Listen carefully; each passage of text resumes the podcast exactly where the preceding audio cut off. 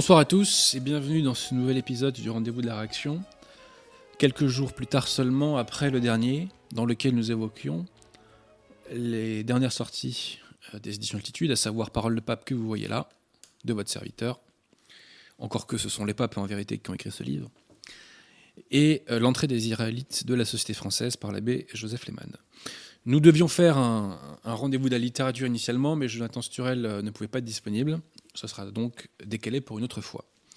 Et Dieu merci, la Providence a voulu que euh, un invité euh, le remplace, à savoir Alexandre Cormier-Denis, nationaliste québécois, cofondateur de la chaîne YouTube Nomos TV, dont nous reparlerons tout à l'heure. Avant d'en arriver euh, au fond, comme vous le savez, nous commençons toujours par faire des, petites annonces afin d'agréger la qualité française. D'abord, si vous avez un bon bouquin à acheter et que vous êtes francilien, n'hésitez pas à aller à la librairie française, 5 rue Auguste Bartholdi, dans le 15e, métro duplex La Mode Piquet. C'est la meilleure librairie de Paris, elle a la meilleure ligne, les meilleurs bouquins, le personnel est sympathique, donc point d'hésitation. Pareillement, si vous voulez un bouquin catholique ou contre-révolutionnaire, allez jeter un coup d'œil sur le site du collectif Saint-Robert Bellarmin, qui s'est initialement fait connaître avec un très bon bouquin, 60 ans de religion conciliaire, mais qui depuis lors a fait deux nouveaux bouquins, hein, en publiant notamment Pierre Joly, L'imposteur du Saint-Siège, préfacé par votre serviteur au hachoir. Et euh, toute une série euh, de, de rééditions ont été faites depuis lors, notamment les dernières de Monseigneur de Ségur. J'évoquais l'autre jour la confirmation. Nous sommes dans une période où on parle beaucoup du Saint-Esprit. Bon, on- c'était la fête de la Trinité euh, dimanche dernier, mais nous avions parlé beaucoup ces derniers temps du Saint-Esprit, donc n'hésitez pas à vous intéresser à cette question de la confirmation. Confirmation grâce à laquelle nous, nous devenons des soldats du Christ. Si vous voulez être un soldat du Christ, faites-vous confirmer par un évêque valide. Bref, euh, donc n'hésitez pas euh, à aller chez nos partenaires, euh, qui en plus sont des braves gens, et il y a tellement de démons dans ce milieu que quand a des braves gens, bah, ma foi, c'est bien vu de les soutenir. Ensuite, vous connaissez mon refrain, nous sommes dans une logique de conquête, de reconquête des esprits, d'agrégation de la qualité française. Il nous faut diffuser nos idées. Il faut faire de la prédication. Dès lors, je vous invite à soutenir une série de chaînes YouTube qui vont dans le bon sens. Je pense à la chaîne CSRB Diffusion, la chaîne justement du collectif Saint-Ambert Bellarmin. Je pense à Galia Notre Histoire de notre ami Jean-Noël, qui par ailleurs va sortir dans quelques jours un ouvrage sur Saint-Louis. Et nous mettrons en description tout à l'heure une vidéo de la chaîne euh, dans laquelle Jean-Noël présente son ouvrage. Euh, je pense donc à- la chaîne YouTube Femme à part, je pense à la chaîne de Jonathan Sturel, je pense à Radio Regina, euh, je pense à Fidé TV. Euh, allez soutenir ces chaînes, cliquez, n'est-ce pas, likez, partagez. Il est important que la vérité et je dirais le bon sens soient diffusés au maximum. Voilà, nous devons en quelque sorte le mot est fort, purifier un maximum d'éléments de la société française. Euh, je voulais, avant euh, de commencer l'entretien avec Alexandre Cormier-Denis, euh, faire une petite mise au point sur un sujet qui est, je crois, beaucoup plus important qu'il en a l'air. Un reproche est souvent fait par les conciliaires aux catholiques, et notamment à votre serviteur. C'est celui du prétendu manque de charité. Alors pourquoi les conciliaires nous accusent-ils de manquer de charité? Alors qu'ils ne connaissent absolument rien nos vies et que, de vous à moi, c'est le bon Dieu qui jure notre charité. Hein bon. Alors pourquoi? Bah Parce que nous dénonçons le mal. Nous mettons le mal en accusation, nous travaillons à son extermination et à sa disparition. Ceci est insupportable pour un conciliaire, car selon la doctrine conciliaire, l'erreur a droit à l'existence et donc le mal aussi. Autant dans le catholicisme, comme nous l'avons évoqué l'autre jour en citant les textes du magistère, l'erreur n'a aucun droit, autant chez les conciliaires, l'erreur peut avoir droit à l'existence, notamment euh, via la question de la liberté religieuse, qui était condamnée d'ailleurs euh, par l'Église. hein. Bref. Donc je me répète, euh, selon la logique conciliaire, l'extermination du mal est un manque de charité, car le mal a droit à l'existence. J'avais parlé euh, dans la postface que j'ai faite consacrée à Jacques Maritain, euh, dans la, la, réédition que nous avons faite de la Royauté sociale de Seigneur Jésus-Christ de Théotime de Saint-Just, j'avais évoqué donc cette fausse conception conciliaire de la charité en la, en la définissant comme une concession permanente faite au mal et au péché. Mais pour parler de ce sujet, j'ai trouvé beaucoup, beaucoup mieux. Une mise au point euh, sur cette accusation bidon euh, du manque de charité est faite par Don Sarda il Salvani, qui est un prêtre espagnol qui s'est fait connaître par un ouvrage qui est un grand classique, je dirais, de la doctrine de l'Église, enfin de un grand classique parmi les écrits catholiques, qui est donc Le libéralisme est un péché. Cet ouvrage fait autorité de par la qualité de son propos, mais il le fait d'autant plus qu'il a reçu une approbation de la part de la, de la sacrée congrégation euh, de l'index. Et donc, euh, Don Sarda évoque cette accusation qui est faite par les libéraux de l'époque. Les libéraux sont ceux qui veulent concilier le catholicisme et la révolution, comme si c'était possible. Donc, euh, Don, Sarda répond à cette accusation bidon du prétendu manque de charité. Alors s'il y a des conseillères fragiles devant leur écran, vraiment je leur invite à, s'éloigner un maximum. Alors certes c'est la vérité, euh, donc je, dans l'idéal il faudrait quand même mieux qu'ils écoutent, mais pour eux euh, il pourrait y avoir du sang sur les murs. Alors écoutons ce que nous dit dans son ouvrage donc Le libéralisme est un péché, que vous trouvez d'ailleurs en trois clics sur Internet, il est, en libre disposition en PDF. Hein. Voyons ce que nous dit Don Sarda sur cette mise au point très importante. que signifie le mot charité? La théologie catholique nous en donne la définition par l'organe le plus autorisé de la propagande populaire, le catéchisme, si plein de sagesse et de philosophie. Cette définition la voici. La charité est une vertu surnaturelle qui nous incline à aimer Dieu par-dessus toute chose, et le prochain comme nous-mêmes pour l'amour de Dieu. Ainsi, après Dieu, nous devons aimer le prochain comme nous-mêmes. Et cela non d'une manière quelconque, mais pour l'amour de Dieu et par obéissance à sa loi. Et maintenant, qu'est-ce qu'aimer? Aimer, c'est vouloir le bien à celui qu'on aime. À qui la charité commande-t-elle de euh, vouloir le bien Au prochain? C'est-à-dire non à tel ou tel homme seulement, mais à tous les hommes. Et quel est ce bien qu'il faut vouloir pour qu'il en résulte le véritable amour? Premièrement, le bien suprême, c'est-à-dire le salut des âmes. Hein. Le bien suprême, qui est le bien surnaturel. Immédiatement après, les biens de l'ordre naturel, qui ne sont pas incompatibles avec lui. Je ferai une petite citation du magistère tout à l'heure à ce sujet. Il suit de là qu'on peut aimer le prochain, et c'est là où ça commence à cogner. Il suit de là qu'on peut aimer le prochain bien et beaucoup, en lui déplaisant, en le contrariant, en lui causant un préjudice matériel, et même en certaines occasions, en le privant de la vie. Tout se réduit en somme à examiner si dans le cas où on lui déplaît, où on le contrarie, où on l'humilie, on le fait oui ou non pour son propre bien, pour le bien de quelqu'un dont les droits sont supérieurs aux siens, ou simplement pour le plus grand service de Dieu. S'il est démontré qu'en déplaisant au prochain, en l'offensant, on agit pour son bien, il est évident qu'on l'aime, même dans les contrariétés et les dégoûts qu'on lui impose. Par exemple, on aime le malade en le brûlant avec le cotère ou en lui coupant le membre gangréné.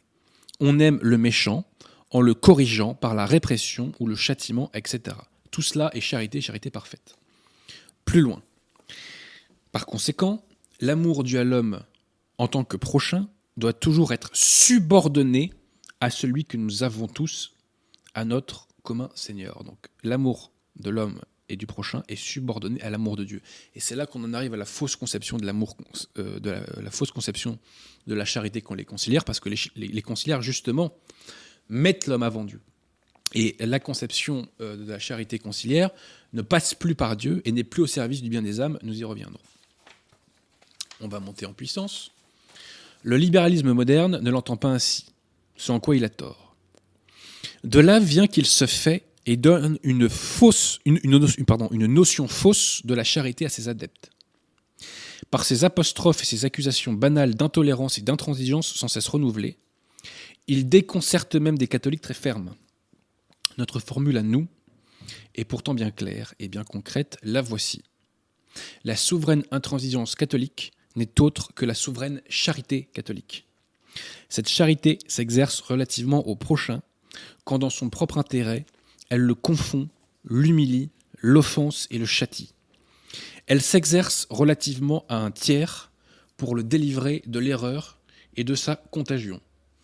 Elle en démasque les auteurs et les fauteurs, les appelant de leur vrai nom, méchants, pervers, les vont à l'horreur, au mépris, les dénonçant à l'exécration commune, et si cela est possible, aux ailes de l'autorité sociale chargée de les réprimer et de les punir. Je poursuis. Un peu plus loin. Il n'y a donc aucune faute contre la charité à nommer le mal mal, méchant les auteurs, fauteurs et disciples du mal. Iniquité, scélératesse, perversité, l'ensemble de leurs actes, paroles et écrits.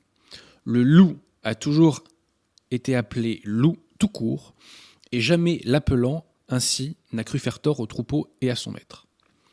Si la propagande du bien et la nécessité d'attaquer le mal exigent l'emploi de termes un peu durs contre les erreurs et ses coryphées reconnus, cet emploi n'a rien de contraire à la charité. C'est là un corollaire ou une conséquence du principe ci-dessous démontré.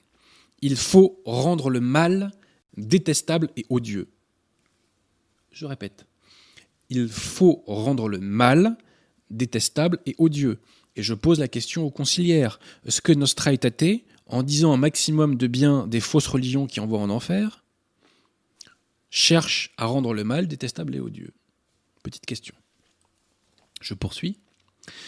L'art oratoire chrétien de tous les siècles autorise l'emploi des figures de rhétorique les plus violentes contre l'impiété. Dans les écrits des grands athlètes du christianisme, l'usage de l'ironie, de l'imprécation, de l'exécration, des épithètes écrasantes et continuelles. Ici, l'unique loi doit être l'opportunité et la vérité. Être passionné n'est pas répréhensible quand on l'est par la sainte ardeur de la vérité.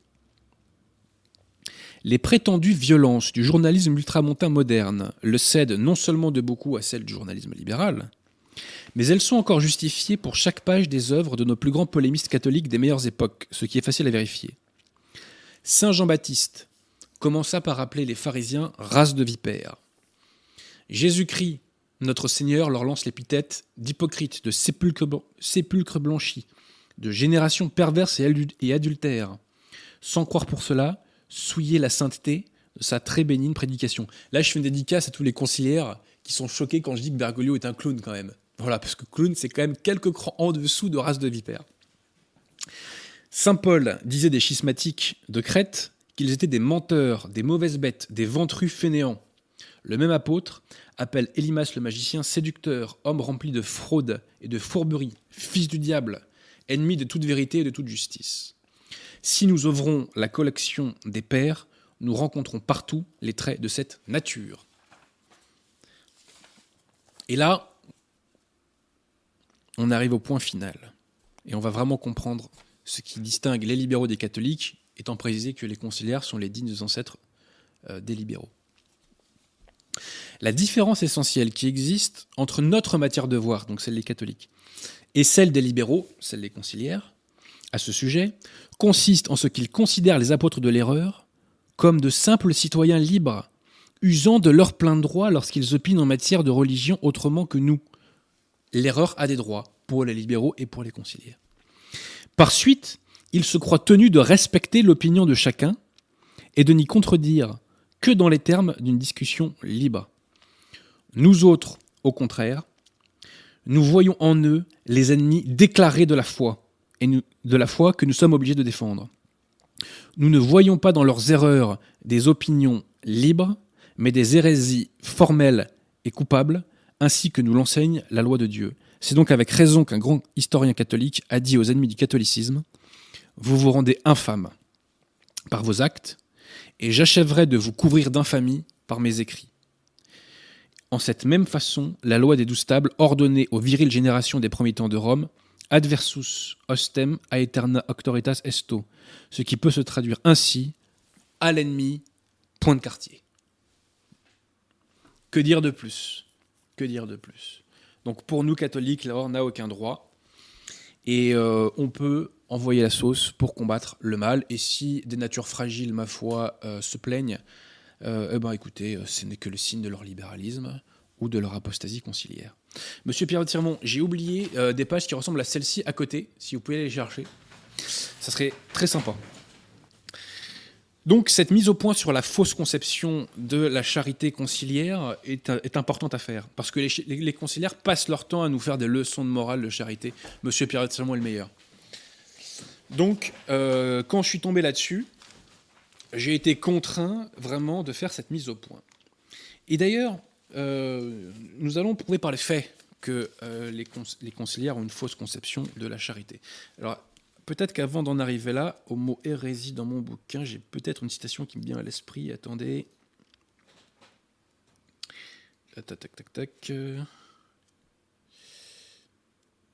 On y arrive. Est-ce que c'est bien au mot hérésie que j'ai mis cette citation? Voilà. Donc, citation de Léon XIII, Satis Cognitum. L'Église n'a jamais rien eu de plus à cœur, rien poursuivi, avec plus d'efforts que de conserver de façon la plus parfaite l'intégrité de sa foi. C'est pourquoi elle a regardé comme des rebelles déclarés et chassé loin d'elle tous ceux qui ne pensaient pas comme elle sur n'importe quel point de sa doctrine. L'Église chasse loin d'elle tous ceux qui contestent le moindre point de sa doctrine. Des conciliaires nous, nous diraient sans doute qu'il s'agit là d'un manque de charité. Et euh, l'Église enseigne également, donc c'est Pie dans Mortalium Animos, qu'il faut se tenir éloigné des hérétiques. Et Léon XIII disait également euh, que. Attendez, est-ce que c'était bien celle-là que je voulais vous citer? Euh, Tac, tac, tac. Non, c'est pas celle-là. Bon, c'est pas grave, mais en tout cas, les citations précédentes se suffisent à elles-mêmes. Voilà. Bref, euh, donc je vais vous prouver en acte que euh, la secte conciliaire a une fausse conception de la charité. De nos jours, je crois qu'il n'a échappé à personne que la secte conciliaire est l'une des principales zélatrices de la propagande euh, pour l'afro-islamisation de l'Europe en général et de la France en particulier. Voilà. c'est un fait. Hein. Je veux dire, il suffit euh, d'écouter Bergoglio, qui nous parle une fois sur deux des migrants. Il suffit de se rappeler que Bergoglio s'est ridiculisé en baisant les pieds de migrants, dont une partie d'entre eux d'ailleurs euh, étaient musulmans. On se, souvient de cette statue ignoble dans la place Saint-Pierre que nous pouvons dynamiter, bien entendu, quand l'église sera remise en ordre, euh, consacrée aux migrants. L'afro-islamisation de l'Europe nuit au salut des âmes, puisqu'elle fait reculer les derniers reliquats de christianisme qu'il y avait dans la société. Euh, cette afro-islamisation est justifiée par les conciliaires au nom de la pseudo-charité. On pourrait refuter cet argument par le principe de totalité de saint Thomas, qui nous dit que euh, le tout peut se séparer de la partie. Mais au-delà de ça, du pur point de vue du salut des âmes, c'est évidemment nocif, parce que qui dit islamisation euh, conquérante dit règne du Christ roi qui recule. Bon. Sachant que de vous à moi, le règne du Christ roi, n'y est pas encore. Mais ça ne facilite pas les choses. Alors, petite citation de Saint Pidis, encyclique Acerbonimis. Assurément, la pitié que nous témoignons aux pauvres pour le, pour le soulagement de leur détresse reçoit de Dieu de grandes louanges. Mais qui pourrait nier le mérite bien supérieur du zèle et du travail que nous employons à procurer non pas des avantages passagers au corps, mais des biens éternels aux âmes en les instruisant et en les exhortant? Non, rien ne saurait être plus désirable, rien de plus agréable pour Jésus-Christ, le Sauveur des âmes, qui a dit lui-même par la bouche d'Isaïe, il m'a envoyé évangéliser les pauvres. Donc on voit bien que les conciliaires, eux, font passer la pseudo-charité matérielle avant le salut des âmes des sociétés occidentales d'une part, et des migrants d'autre part, qu'ils ne cherchent pas à convertir. Bref, la secte conciliaire fait tout pour faire progresser l'islamisation de l'Europe. est-ce que cela a été l'attitude de l'Église dans les siècles passés? Réponse négative. Je fais une petite, citation euh, d'une histoire de l'Église de l'historien Fernand Mouret que vous pourrez retrouver sur le site archive.org. qui nous parle du pape Jean X. Au sujet de Jean X, il nous dit donc ceci. Sa grande œuvre fut l'expulsion des Sarrasins, expulsion d'Italie. Non seulement il sut, former, contre eux une confédération de seigneurs de la péninsule sous la direction de Béranger, l'ancien adversaire de la maison de Spolète, qu'il couronna empereur en décembre 915, mais lui-même paya de sa personne, chargeant les ennemis à la tête de ses troupes. Donc Jean X va à la tête de ses troupes, donc militaires, chasser les Sarrasins. La secte conciliaire Bergoglio en tête fait tout pour favoriser l'afro-islamisation de l'Europe. Vous voyez pas la différence entre les deux?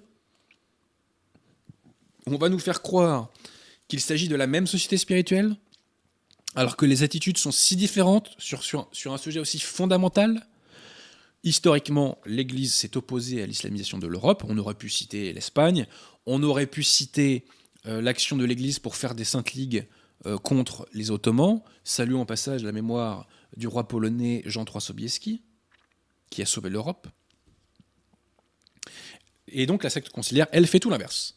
Fait tout l'inverse, et rappelons-nous cette phrase de Jean-Paul II, que Saint Jean-Baptiste protège l'islam. Jean-Paul II, qui dans un discours au Maroc en 1985, disait également que le Coran est un livre sacré, et je crois de mémoire, j'espère ne pas me tromper en disant ça, et je corrigerai si ce n'est pas le cas, que Bergoglio dans Evangelium euh, Gaudium, quelque chose comme ça, dit lui aussi que les musulmans ont des textes sacrés. Lol, lol. Ils ont de l'humour, les conciliaires. On ne peut pas leur retirer ça. On ne peut pas leur retirer ça. Ils ont aussi, ils adorent le même Dieu que les musulmans aussi. On lui dans, dans le Gentium. Si vous voulez adorer Allah, euh, les conciliaires, faites votre vie. Hein. Je ne vous conseille pas pour le salut de votre âme, mais bon. Ma foi, on ne peut pas toujours prendre les gens par le collet. Hein.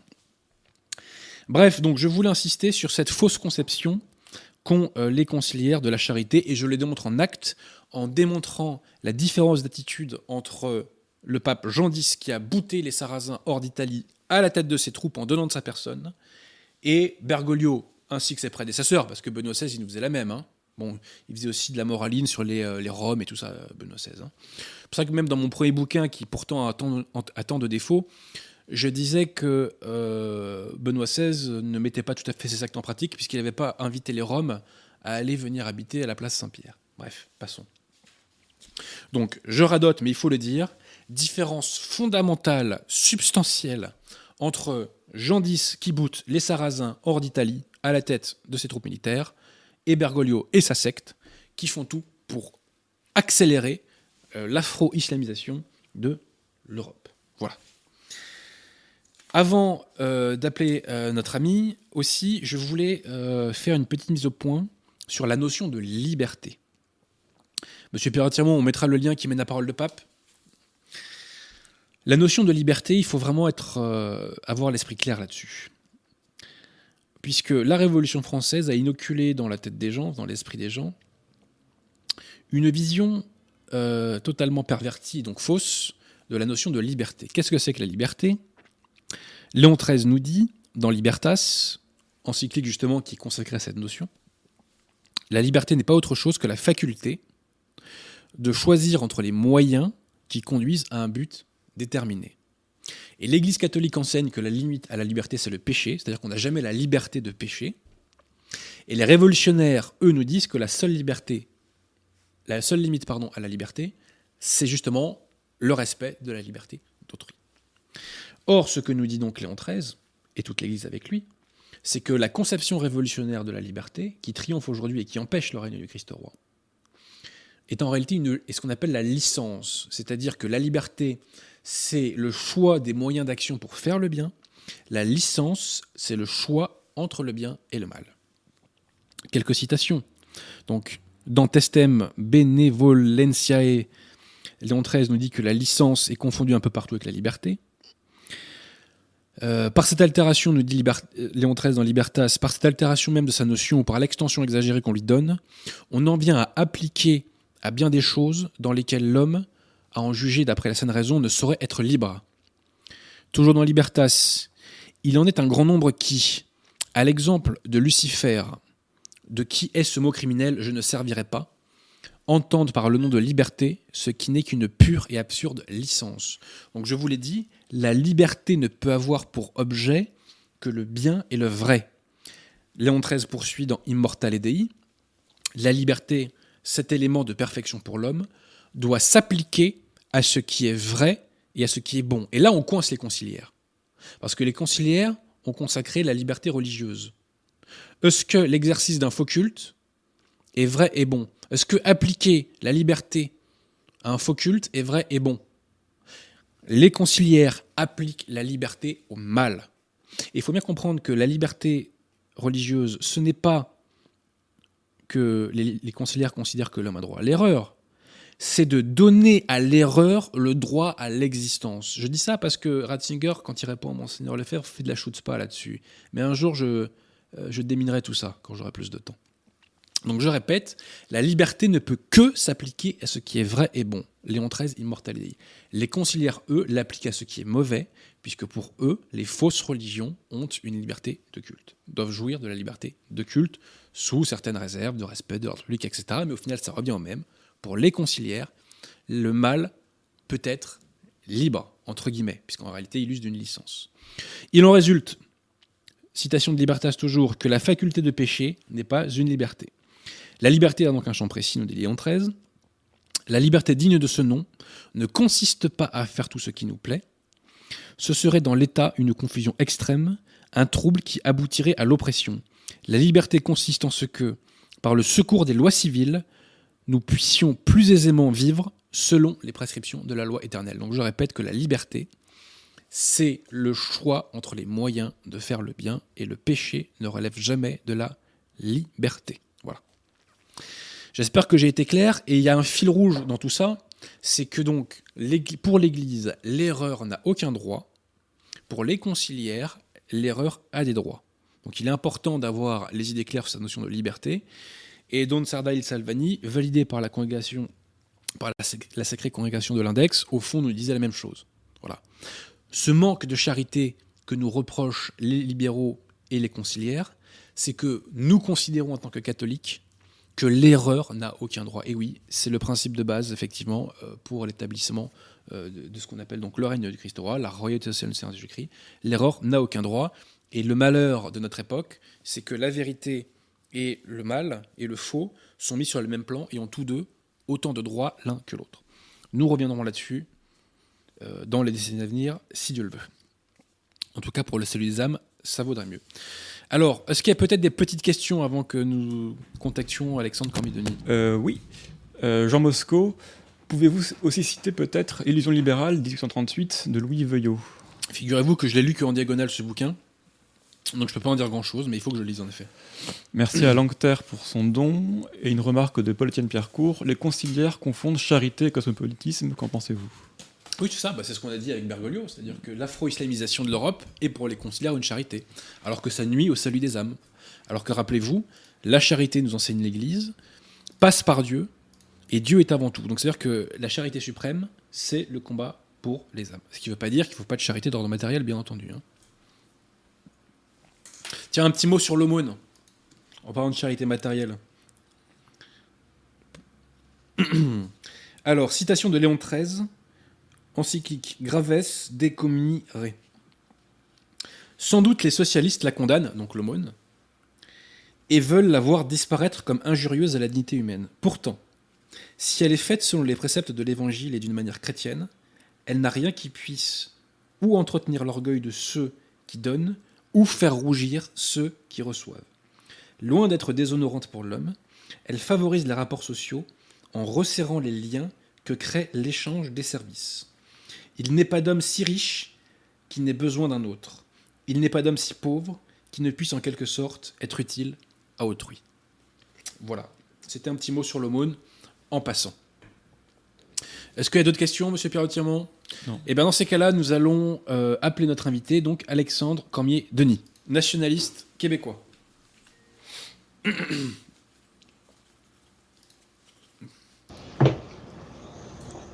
Allô Alexandre? Bonjour. Est-ce que vous m'entendez Alexandre? Très bien. Formidable. Alors je pense que nos, nos auditeurs, nos internautes seront ravis d'entendre votre charmant accent québécois. Ben, certainement. Qui, euh, qui nous vient euh, très probablement des provinces de l'Ouest du 15e, euh, du 16e pardon, ou du 17e siècle, des provinces de l'Ouest françois, bien entendu. Oui, oui, tout à fait. Alors, Cormier, ça vient de Bretagne, Saint-Aubin du Cormier. Je suis la 16e génération. Dans Mais les, les, Québécois sont quasiment plus gaulois que les Gaulois de nos jours. Alors, Alexandre, pour vous présenter, donc, vous êtes le cofondateur de la chaîne YouTube Nomos TV.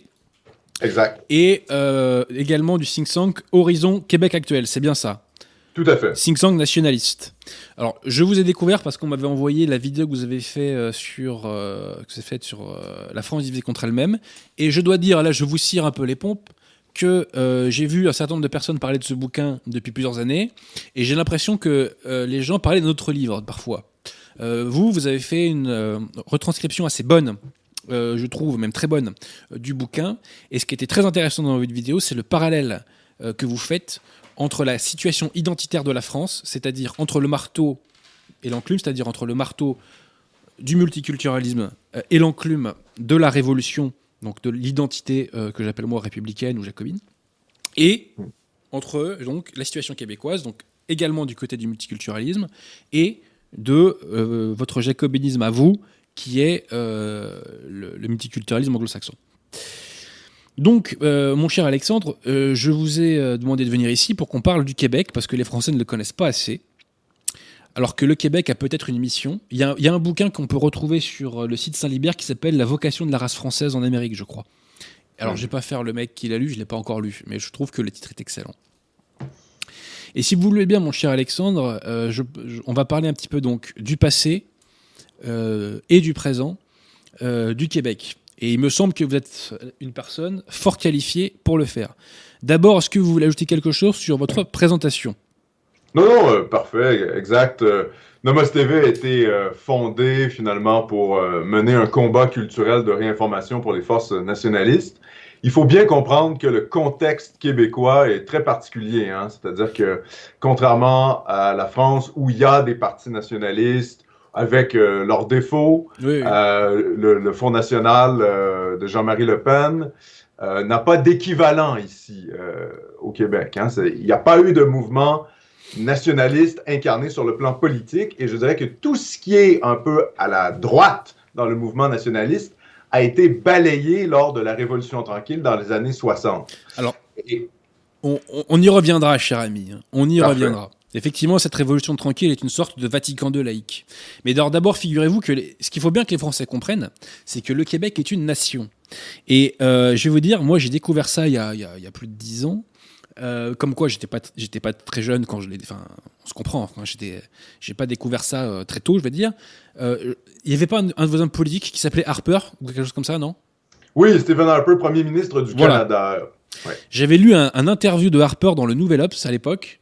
Et euh, donc, il s'opposait euh, à l'indépendance euh, du Québec, mais il, il avait dit cette phrase que le, Que- le Québec était une nation. Et moi, ça m'avait étonné parce que dans mon esprit, le Québec, c'était juste une province québécoise comme une autre. Mais non, il revendiquait le terme de nation. Alors, avant d'arriver à ce présent que, que vous avez commencé à déjà à toucher du doigt, si vous le voulez bien, un mot sur la naissance de cette nation québécoise. Oui, bien sûr. Alors, juste pour vous lancer, je dirais que le Québec est né d'une défaite françoise, euh, d'une défaite. On a perdu la Première Guerre mondiale. La Première Guerre mondiale, ce n'était pas 14-18, c'était ce qu'on appelle la guerre de 7 ans, qui a eu lieu sur trois continents. Et donc, nous avons perdu euh, nos territoires euh, nord-américains, ce qui fait à peu près, à mon avis, euh, quasiment un tiers des États-Unis actuels. Et des dizaines de milliers de Français sont restés sur place. Voilà. Et c'est sur cette base-là que va naître l'identité québécoise. Est-ce que vous pouvez, mon cher Alexandre, poursuivre Oui, bien en fait, euh, vous résumez très bien la chose, c'est-à-dire la, guerre de sept ans perdue par la France laisse euh, à l'Empire britannique certaines colonies, notamment en, Inde, mais surtout en Amérique du Nord. Évidemment, nos ancêtres vont finalement passer euh, d'une province française, parce que la Nouvelle-France n'était pas une colonie, c'était une province française, où on appliquait la coutume de Paris, ce qui est assez particulier parce que finalement, il y a eu une unification juridique euh, de la Nouvelle-France avant la France. Hein. C'est-à-dire Mm. que le territoire était unifié sur le plan juridique par la coutume de Paris avant même euh, la France métropolitaine.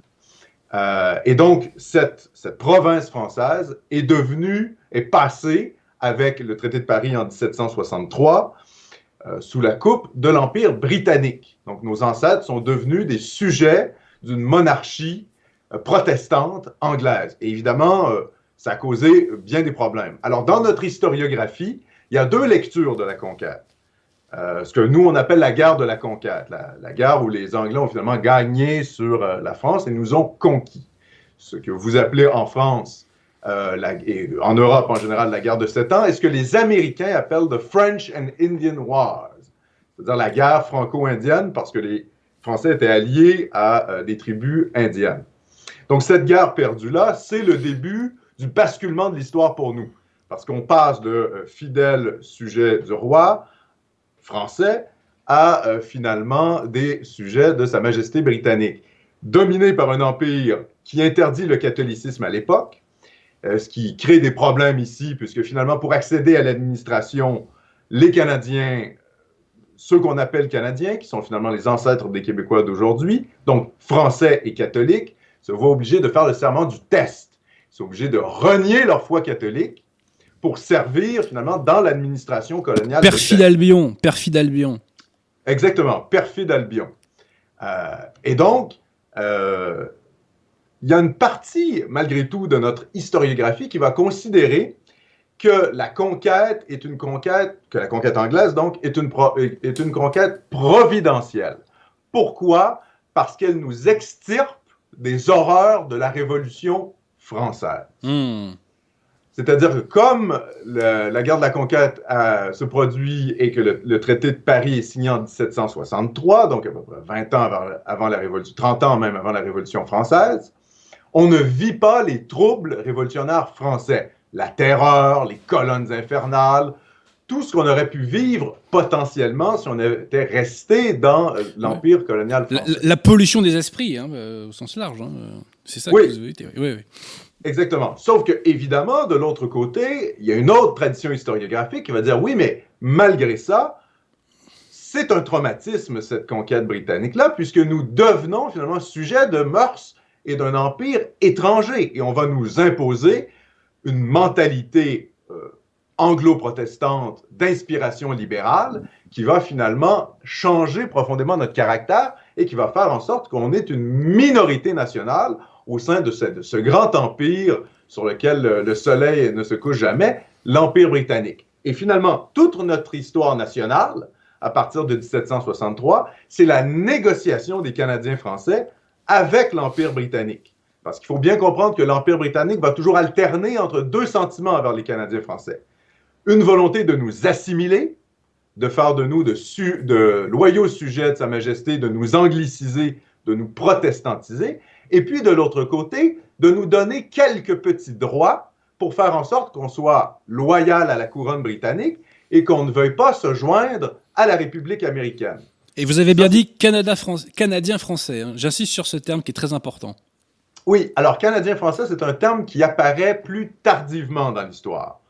Euh, parce qu'il il faut se rappeler que euh, notre nom de Canadien apparaît même à l'époque de la Nouvelle-France. On, fait la- on fait la distinction entre les gens qui sont nés sur le territoire de la Nouvelle-France, qui sont canadiens, et les administrateurs coloniaux qui viennent de France, ou les militaires français, qui évidemment gardent le nom de français. Donc la, la nation canadienne naît de colons français dès la Nouvelle-France. Et alors Avec, avec la... Oui. Non, non, je vous ai coupé, pardonnez-moi.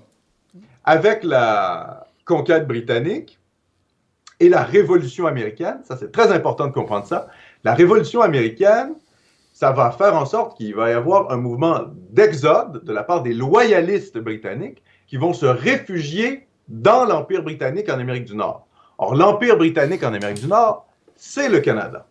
Et nous, Canadiens français, nous nous retrouvons dans le même pays, dans la même colonie britannique, que les loyalistes qui ont perdu la guerre d'indépendance américaine. Et ça, Intéressant. C'est- fondamental euh, pour les Français de comprendre ça. Quelle est la différence entre un Américain et un Canadien anglais?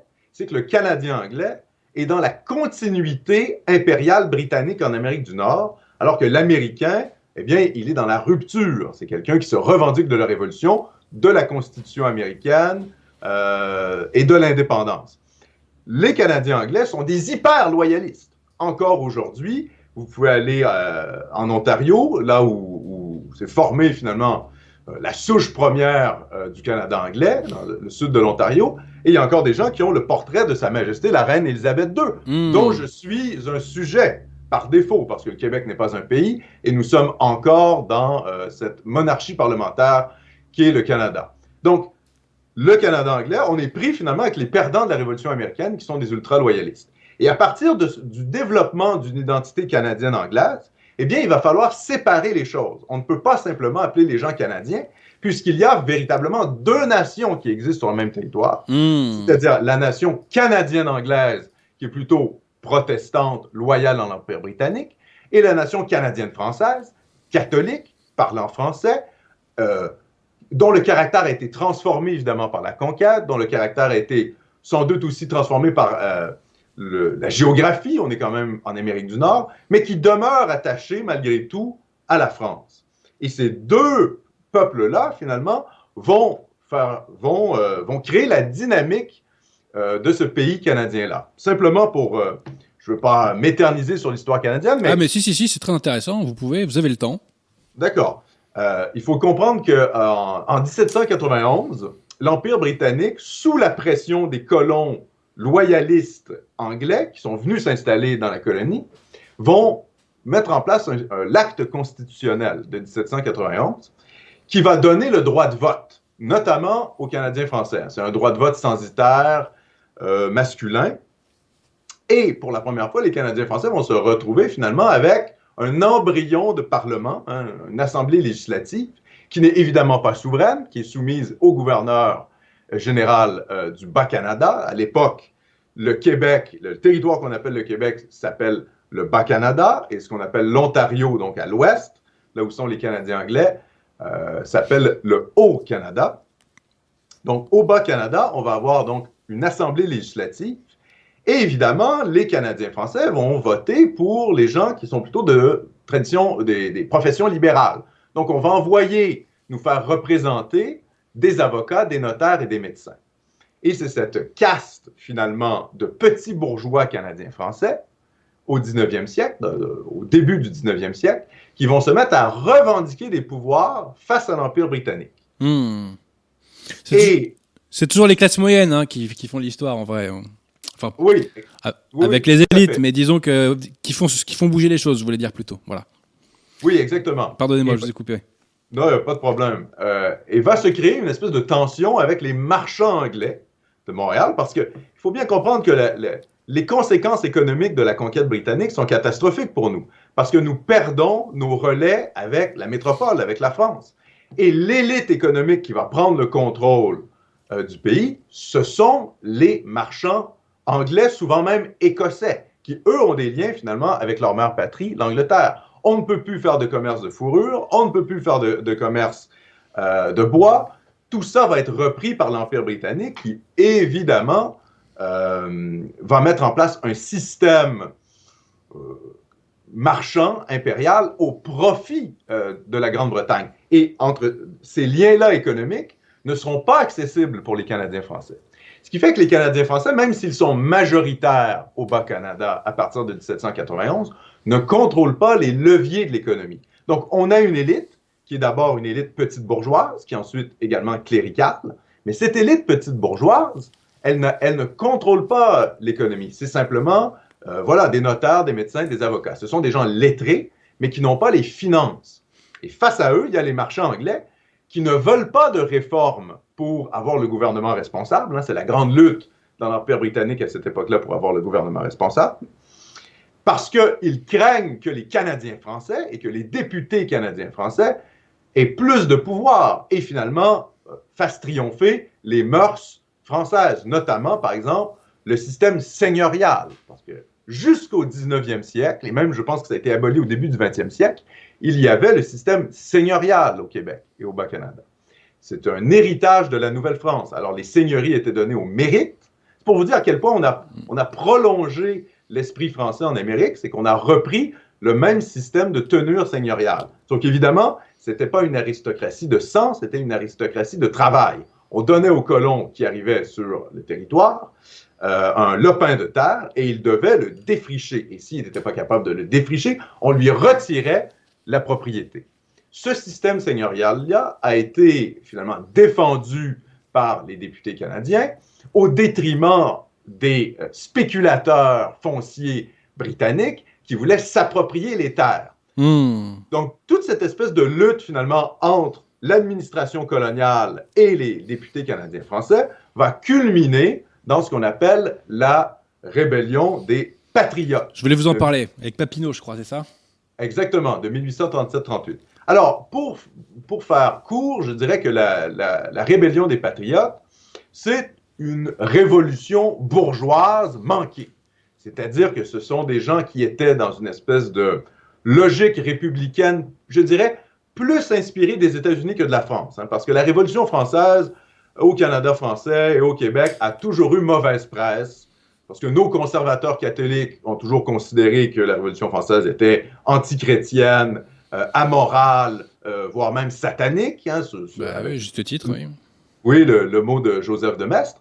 Mais même nos libéraux, qui étaient plutôt influencés du libéralisme anglo-saxon, voyaient la Révolution française comme un déchaînement de violence et de haine injustifiée.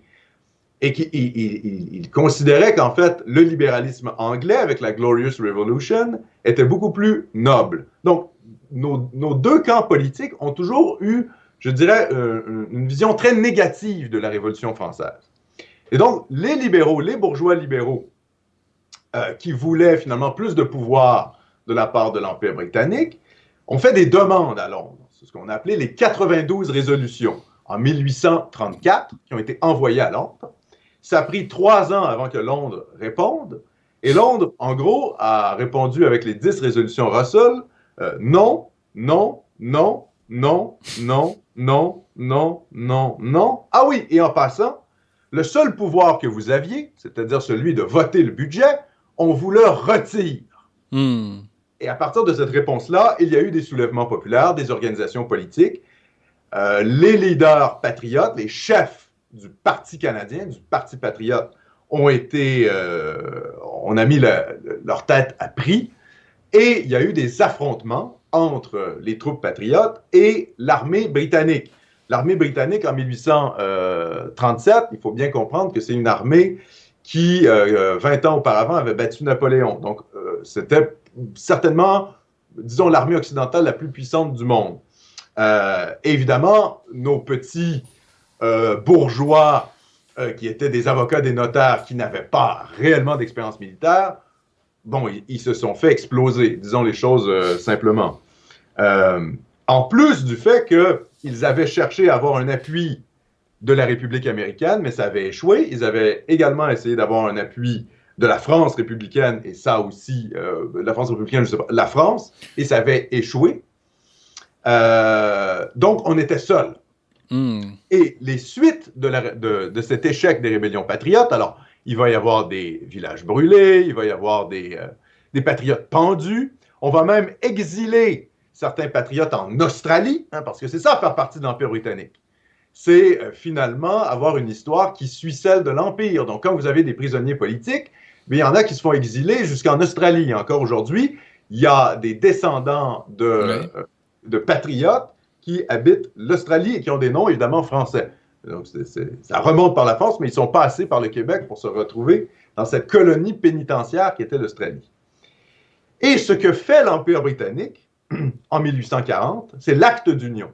Alors, l'acte d'union, ça réunit le Haut-Canada, oui. peuplé majoritairement de Canadiens anglais loyalistes, et le Bas-Canada dans une province unie qui s'appelle le Canada uni. Et à partir de 1840, c'est un désastre pour les Canadiens français, puisque nous devenons numériquement minoritaires dans notre propre territoire. Là où on était majoritaire sur le plan démographique, même si on était dominé par une élite anglaise, nous demeurions la majorité de la population canadiens français et catholiques. Et là, on devenait, avec l'acte d'union, le fait de réunir les deux colonies britanniques en une même colonie, dans le Canada uni, on devenait minoritaire. Il y a des écrits extrêmement poignants où on nous dit c'est la fin des Canadiens français, à nos patriotes à nous, les expatriotes, les nationalistes de l'époque se disent c'en est terminé de la race française en Amérique, euh, c'est une catastrophe.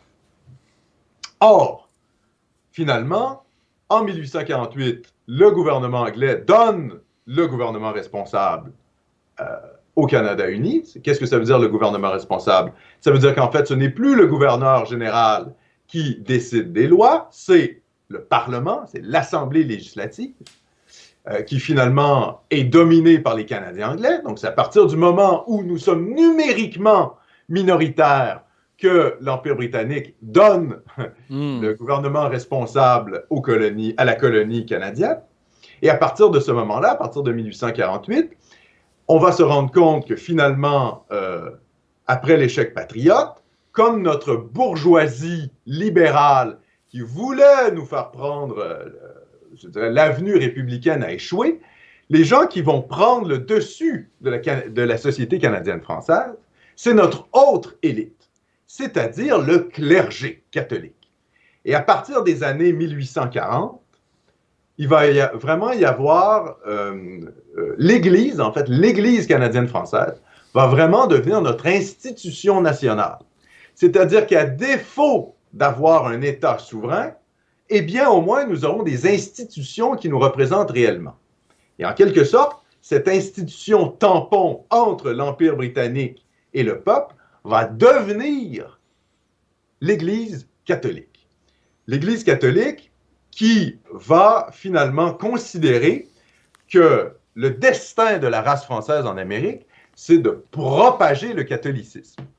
Et à partir des années 1840, on va commencer à se voir comme une race messianique qui a comme objectif de propager la vraie foi partout en Amérique. Ce qu'il faut bien comprendre, c'est que... Euh, Je valide. Bon, superbe. à, partir de, à, partir de, à partir de 1867, donc là je fais un saut à peu près 20 ans plus tard, se crée l'acte de l'Amérique du Nord britannique. L'acte de l'Amérique du Nord britannique, qui va être finalement la création de la Confédération canadienne, où on va finalement séparer le Canada uni en deux provinces, l'Ontario à l'ouest, au nord des Grands Lacs, le Québec à l'est, la vallée du Saint-Laurent, et puis la Nouvelle-Écosse et le Nouveau-Brunswick dans les provinces maritimes, des euh, territoires qui autrefois étaient peuplés de colons français, mais qui, en raison du grand dérangement, du nettoyage ethnique des Acadiens par l'Empire britannique, est passé euh, à une majorité anglophone. D'ailleurs, je fais une petite parenthèse ici. Vous savez que euh, le terme de grand remplacement, qui a été popularisé par Renaud Camus, est mhm. inspiré euh, de l'expression grand dérangement, qui est en fait le nettoyage ethnique des colons français en Acadie qui ont été hmm. dispersés partout en Amérique et notamment qui se sont retrouvés en Louisiane. Quand vous entendez, par exemple, parler des Cajuns en Louisiane, il faut bien comprendre que c'est une, une, transformation linguistique d'acadien. On passe d'acadien, acadian, acadian, acadian, et ça, ça part d'acadien pour finir en cajun. Hmm. Eh bien, ce sont en fait les Acadiens déportés par l'Empire britannique. Fin de la parenthèse sur l'Acadie. Donc, 1867, quatre provinces, et c'est vu comme une victoire, cette confédération, canadienne, euh, cette confédération euh, canadienne pour les Canadiens français. Pourquoi? Parce que nous retrouvons un espace territorial, le Québec, où nous redevenons majoritaires. Hmm. Et ce qui est important de comprendre, c'est que dans la séparation des pouvoirs entre le fédéral et les provinces, entre le gouvernement fédéral et les provinces, l'éducation est donnée aux provinces. Ce qui fait que nous pouvons mettre en place ici au Québec une éducation qui est et française et catholique. Hmm. Donc, nous pouvons conserver, finalement, en quelque sorte, euh, nos spécificités et religieuses, et linguistiques, et culturelles. Alors, évidemment, il y a de grandes promesses qui sont faites avec la Confédération. On nous dit qu'on va créer un pays, en quelque sorte, binational, qu'il n'y a, ni vainqueur ni vaincu. La réalité va être tout autre parce qu'on va tenter de créer une province française à l'ouest de l'Ontario, donc dans les prairies, qui s'appelle le Manitoba, qui est censé être une province francophone, et les Anglais vont tout simplement refuser euh, de créer une autre province francophone. Il va y avoir des troubles avec euh, Louis Riel. Oui. Je ne vous ferai pas toute l'histoire des troubles avec la Rivière Rouge et les Métis, mais grosso modo, disons que le Canada anglais envoie l'armée pour réprimer les troubles contre les Français catholiques, et le Manitoba va être euh, finalement colonisé par des colons britanniques venus de l'Empire britannique, parce qu'il faut se rappeler que, à travers toutes ces années, euh, la politique migratoire de l'Empire britannique, c'est évidemment de favoriser la venue euh, d'Écossais, euh, d'Irlandais, d'Anglais, de Gallois. Et toute l'immigration qui pourrait venir de pays francophones, que ce soit la France ou la Belgique, est restreinte. Les Anglais sont très, très conscients du fait qu'il y a une minorité francophone, une minorité canadienne française catholique, et il faut que cette minorité demeure une minorité. Donc, toute la politique migratoire britannique au 19e siècle, et même jusqu'au 20e siècle, c'est de favoriser l'immigration anglaise, protestante, hmm. principalement protestante. Donc, cette province qui était censée être française, le Manitoba, va finir par être une province anglaise, et ça va aller extrêmement loin, puisqu'au début du 20e siècle, il va y avoir une série de lois au Canada anglais où on va interdire l'apprentissage du français. Hmm. Et c'est seulement au Québec où finalement on va pouvoir euh, apprendre sans avoir de soucis juridiques le français. Donc, ce Canada, qui était censé être un pays binational, devient de plus en plus un pays uninational, anglais, britannique, et où finalement le seul endroit où les Canadiens français sont réellement chez eux, c'est au Québec. Et il y a un événement qui va cristalliser tout ça, c'est ce qu'on appelle la crise de la conscription lors de la Première Guerre mondiale.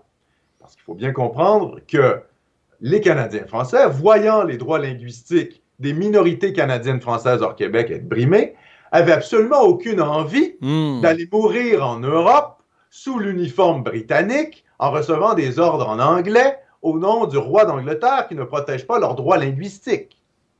Il n'y avait aucune envie de la part des Canadiens français d'aller mourir pour un empire très loin de chez nous, euh, pour des considérations géopolitiques euh, un peu abstraites tout de même de notre point de vue. Et quand l'Empire britannique va mettre en place une, euh, une conscription pour l'ensemble de ses colonies, eh bien, les Canadiens français sont en fait dans une logique pacifiste. Pacifiste et contre la conscription. Ils ne veulent pas aller mourir en Europe euh, sous les ordres de généraux anglais. il va y avoir des émeutes pacifistes à Montréal où les troupes, l'armée canadienne, le régiment de Toronto, va tirer sur la foule pacifiste. Et ça, c'est un moment charnière dans l'histoire euh, du Canada, cette fameuse crise de la conscription de 1917, parce qu'à partir de ce moment-là, alors qu'en général, dans les pays, quand il y a des guerres, ça réunit euh, le corps national, il y a une sorte d'union sacrée. Euh, au Canada, c'est l'inverse, c'est-à-dire que cette Première Guerre mondiale-là fait en sorte que euh, le pays est plus divisé que jamais. Et les Canadiens français, ça va leur, en fait, vont, vont redécouvrir une sorte de conscience nationale qui va naître à partir de la crise de la conscription, en comprenant qu'en fait, euh, le Canada anglais et eux-mêmes forment réellement deux nations distinctes et que cette utopie de créer un État, euh, comment je dirais, binational, bonententiste, harmonieux, où les intérêts de chacun seraient préservés, ça s'avère être plutôt du flanc, où finalement, à chaque fois, on privilégie la majorité canadienne-anglaise et que nous ne sommes qu'une minorité nationale au sein de ce pays. Et suite à la crise de la conscription, va se créer, notamment à travers ce qu'on va appeler le clérico-nationalisme, c'est-à-dire l'idée que le clergé est l'avant-garde de la nation canadienne-française, que nous défendons la langue française non pas simplement pour des aspects euh, culturels, mais également religieux. C'est la fameuse formule, la langue gardienne de la foi. Pourquoi? Parce que l'anglicisation des Canadiens français, le fait de finalement parler en anglais, d'aller travailler dans les usines aux États-Unis, d'aller travailler en Nouvelle-Angleterre et de finalement apprendre la langue anglaise, de s'angliciser, ça mène éventuellement à la protestantisation. Parce que la, la, la, puissance culturelle et la puissance religieuse des anglo-protestants, des anglo-saxons, qu'ils soient américains ou qu'ils soient canadiens-anglais, est telle que ça a pour effet d'acculturer les Canadiens français. Donc, perdre la langue, c'était aussi perdre la foi. Et à cette époque-là, va finalement le, va se créer un sentiment identitaire qui fait en sorte que le, la foi catholique et la nation canadienne-française sont indissociables. Qui, celui qui quitte finalement l'Église, il quitte aussi la nation. Et celui qui, hmm. évidemment, euh, ne parle plus français, quitte également la nation. C'est double. C'est la foi et la langue qui sont réunies dans ce courant qu'on appelle le clérico-nationalisme. Et ce qui va bien représenter ça, c'est la fondation de l'Action française de Montréal dans les années 20, en fait euh, en 1917, pour être précis, euh, qui est une, revue euh, nationaliste qui, évidemment, est très inspirée par l'Action française de Paris, mais qui n'a pas les mêmes considérations. C'est-à-dire que l'Action française de Montréal, c'est une revue qui ne cherche pas à mettre en place euh, le retour de la monarchie, ce qui ne hmm. fait aucun sens chez nous, puisque nous sommes déjà finalement des sujets du monarque britannique.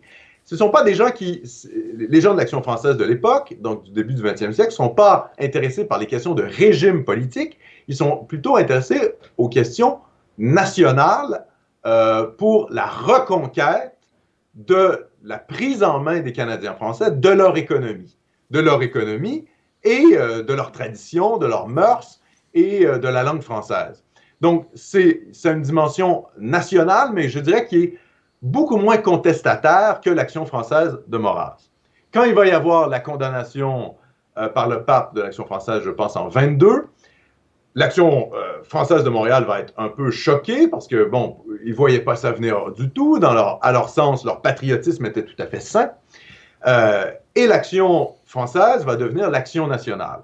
Et tout au courant des années 20, l'action nationale va commencer, c'est là où va vraiment germer l'idée de mettre en place un État français en Amérique du Nord. Donc, ce sont les germes du sécessionnisme, du séparatisme québécois, où on va se dire, si la Confédération nous sert si mal, sert si mal nos intérêts nationaux, eh bien, il faut peut-être commencer à penser à faire en sorte que notre État national, c'est-à-dire au fond le Québec, devienne un État souverain. Donc, les germes du séparatisme québécois se retrouvent pris finalement, enfin, germent dans cette, cette revue d'intellectuels menée hmm. par des curés euh, qu'est l'action nationale.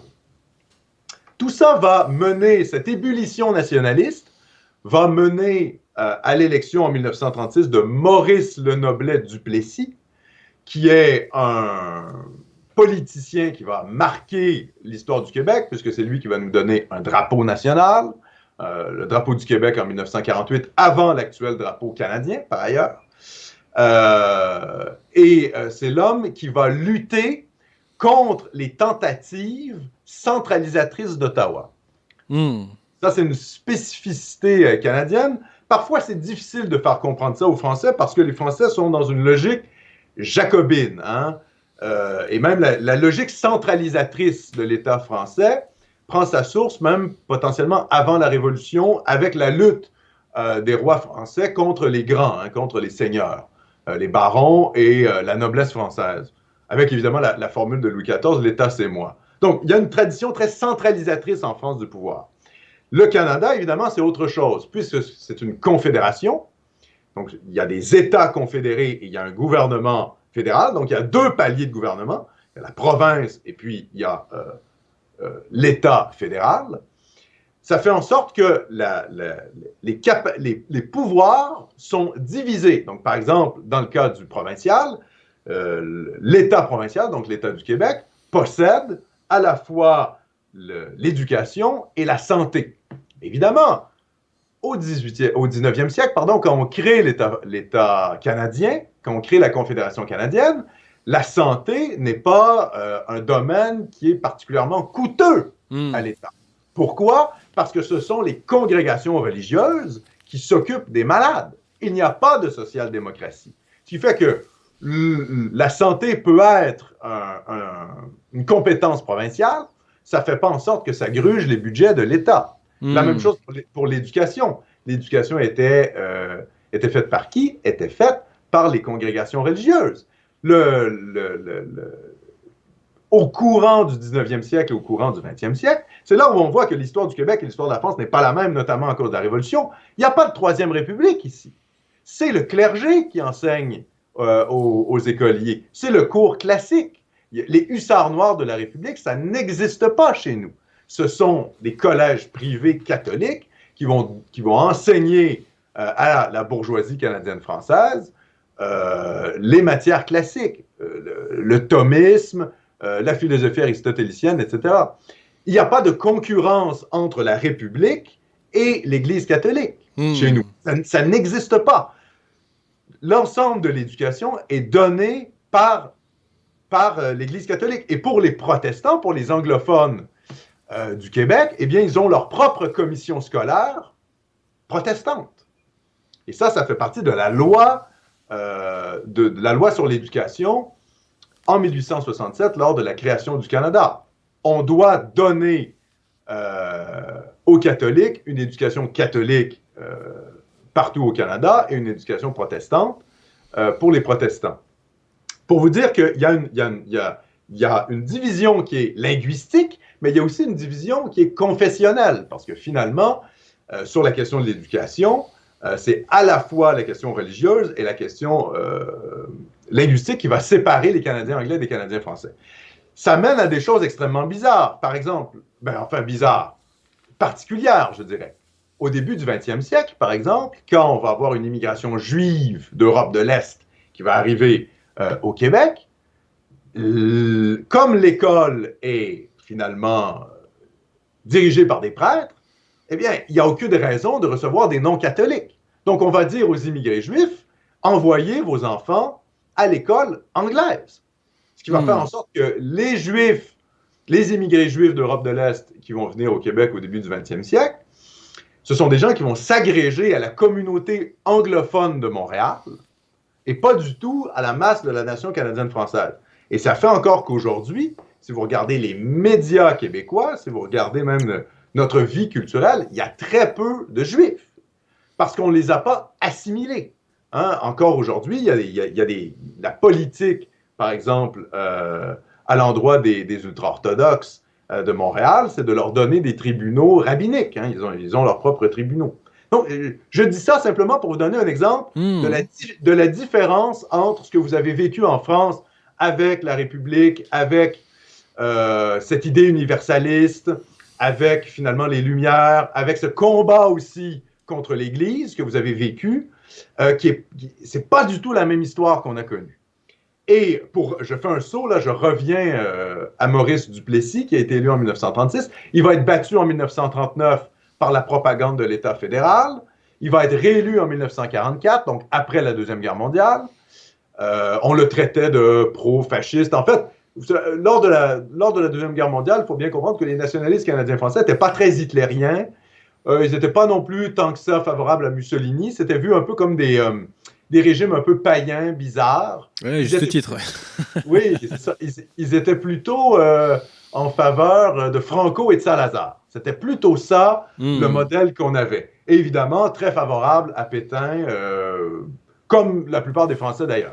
Donc, euh, le Canada français durant la guerre, et d'ailleurs c'est toujours l'accusation qu'on fait, les Canadiens anglais ont toujours traité les Canadiens français de crypto-fascistes ou euh, de proto-racistes. On est toujours vu comme finalement euh, les gens les plus euh, xénophobes au sein de l'Amérique du Nord, simplement parce qu'on a une pulsion de vie et qu'on refuse de se faire assimiler par les Anglo-Canadiens. Donc, quand on ne se fait pas assimiler, pour eux, c'est de la xénophobie et c'est du racisme. Enfin bref, parenthèse. Maurice Duplessis, donc, au sortir de la Deuxième Guerre mondiale, va combattre les tendances centralisatrices de l'État fédéral. Parce que l'État fédéral, comme un peu partout en Amérique, euh, même en, Europe occidentale, va se créer finalement une, sorte d'État-providence après 1945.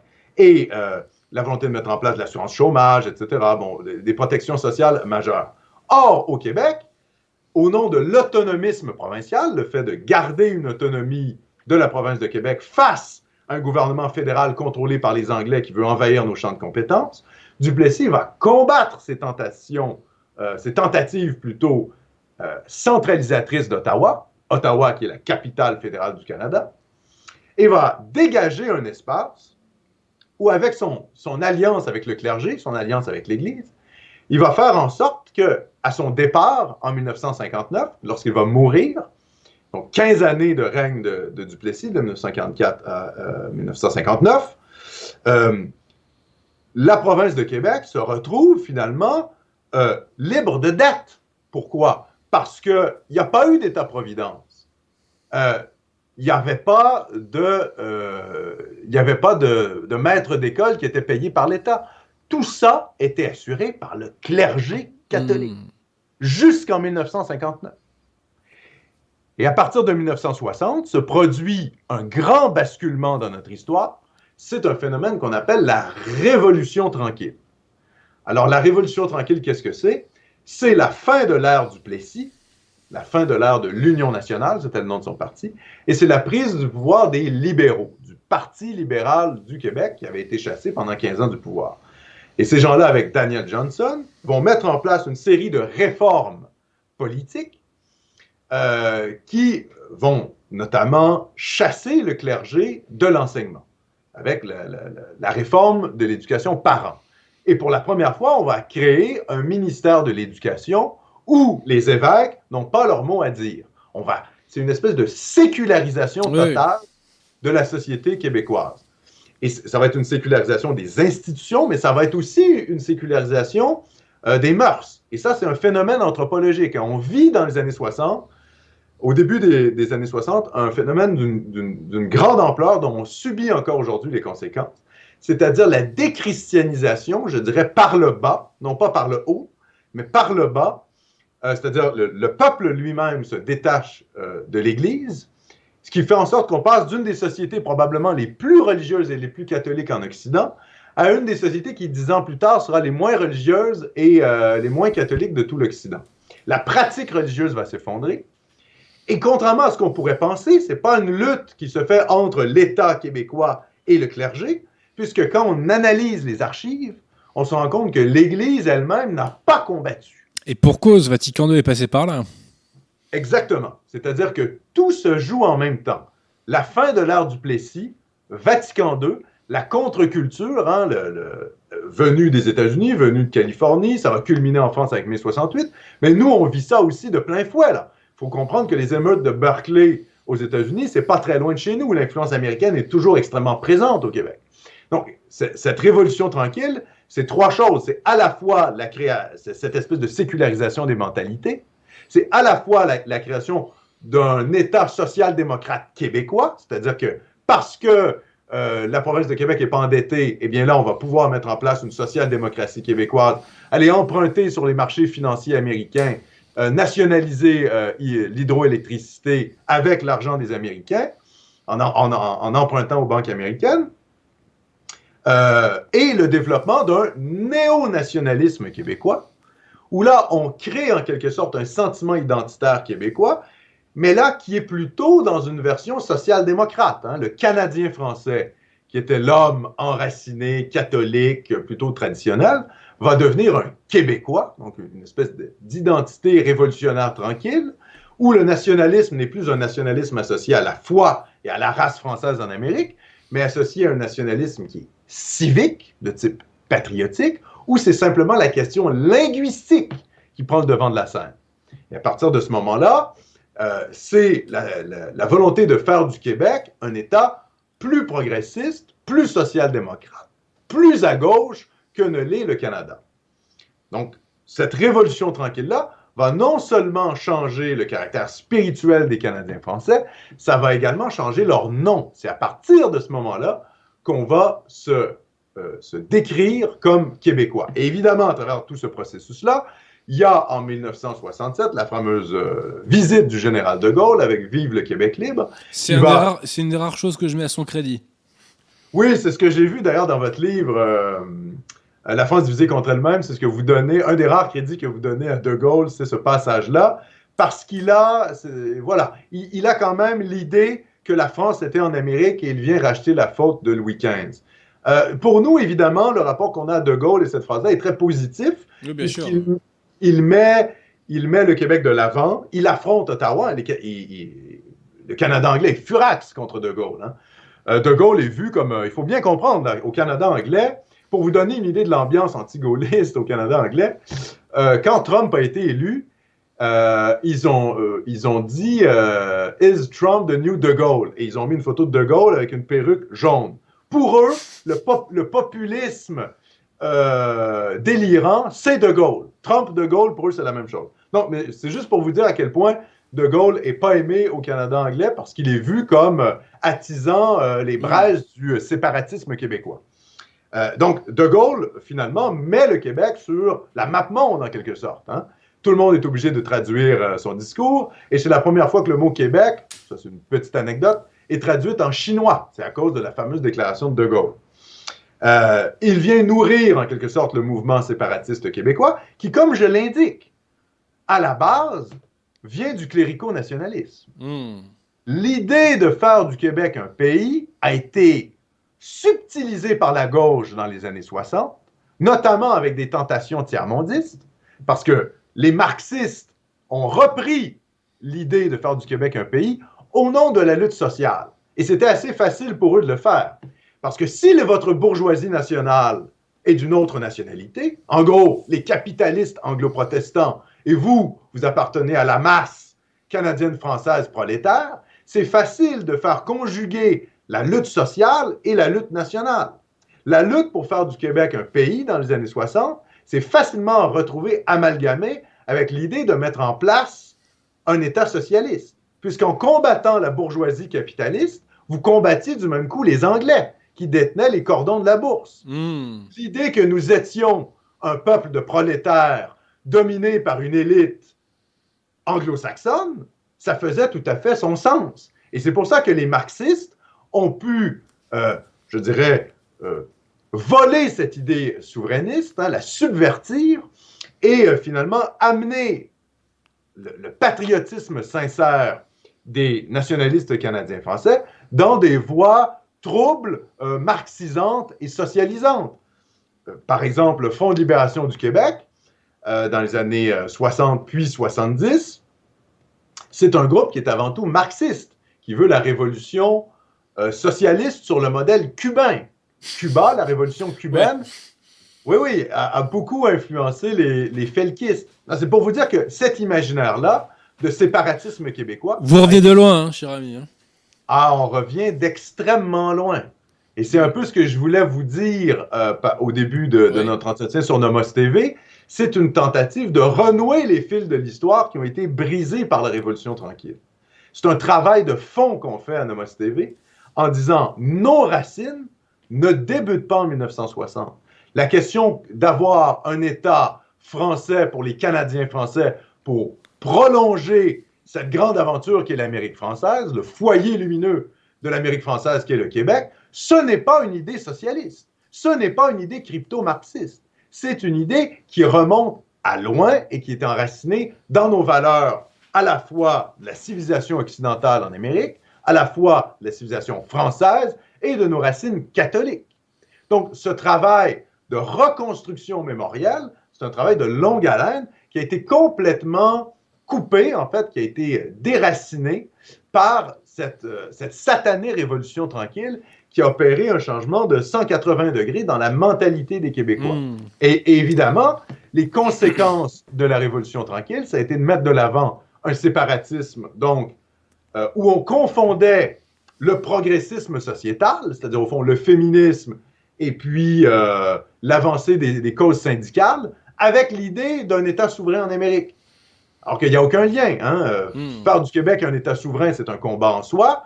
Et puis, euh, mettre des toilettes transgenres à chaque coin de rue, c'est totalement un autre sujet. Eh bien, eh bien, chez nous, euh, les séparatistes québécois, notamment avec le Parti québécois, ont réussi à faire passer l'un pour l'autre. Ce qui fait en sorte qu'aujourd'hui, malheureusement, le combat pour la souveraineté du Québec est associé à la gauche social-démocrate qui se soumet à toutes les dérives euh, progressistes ambiantes.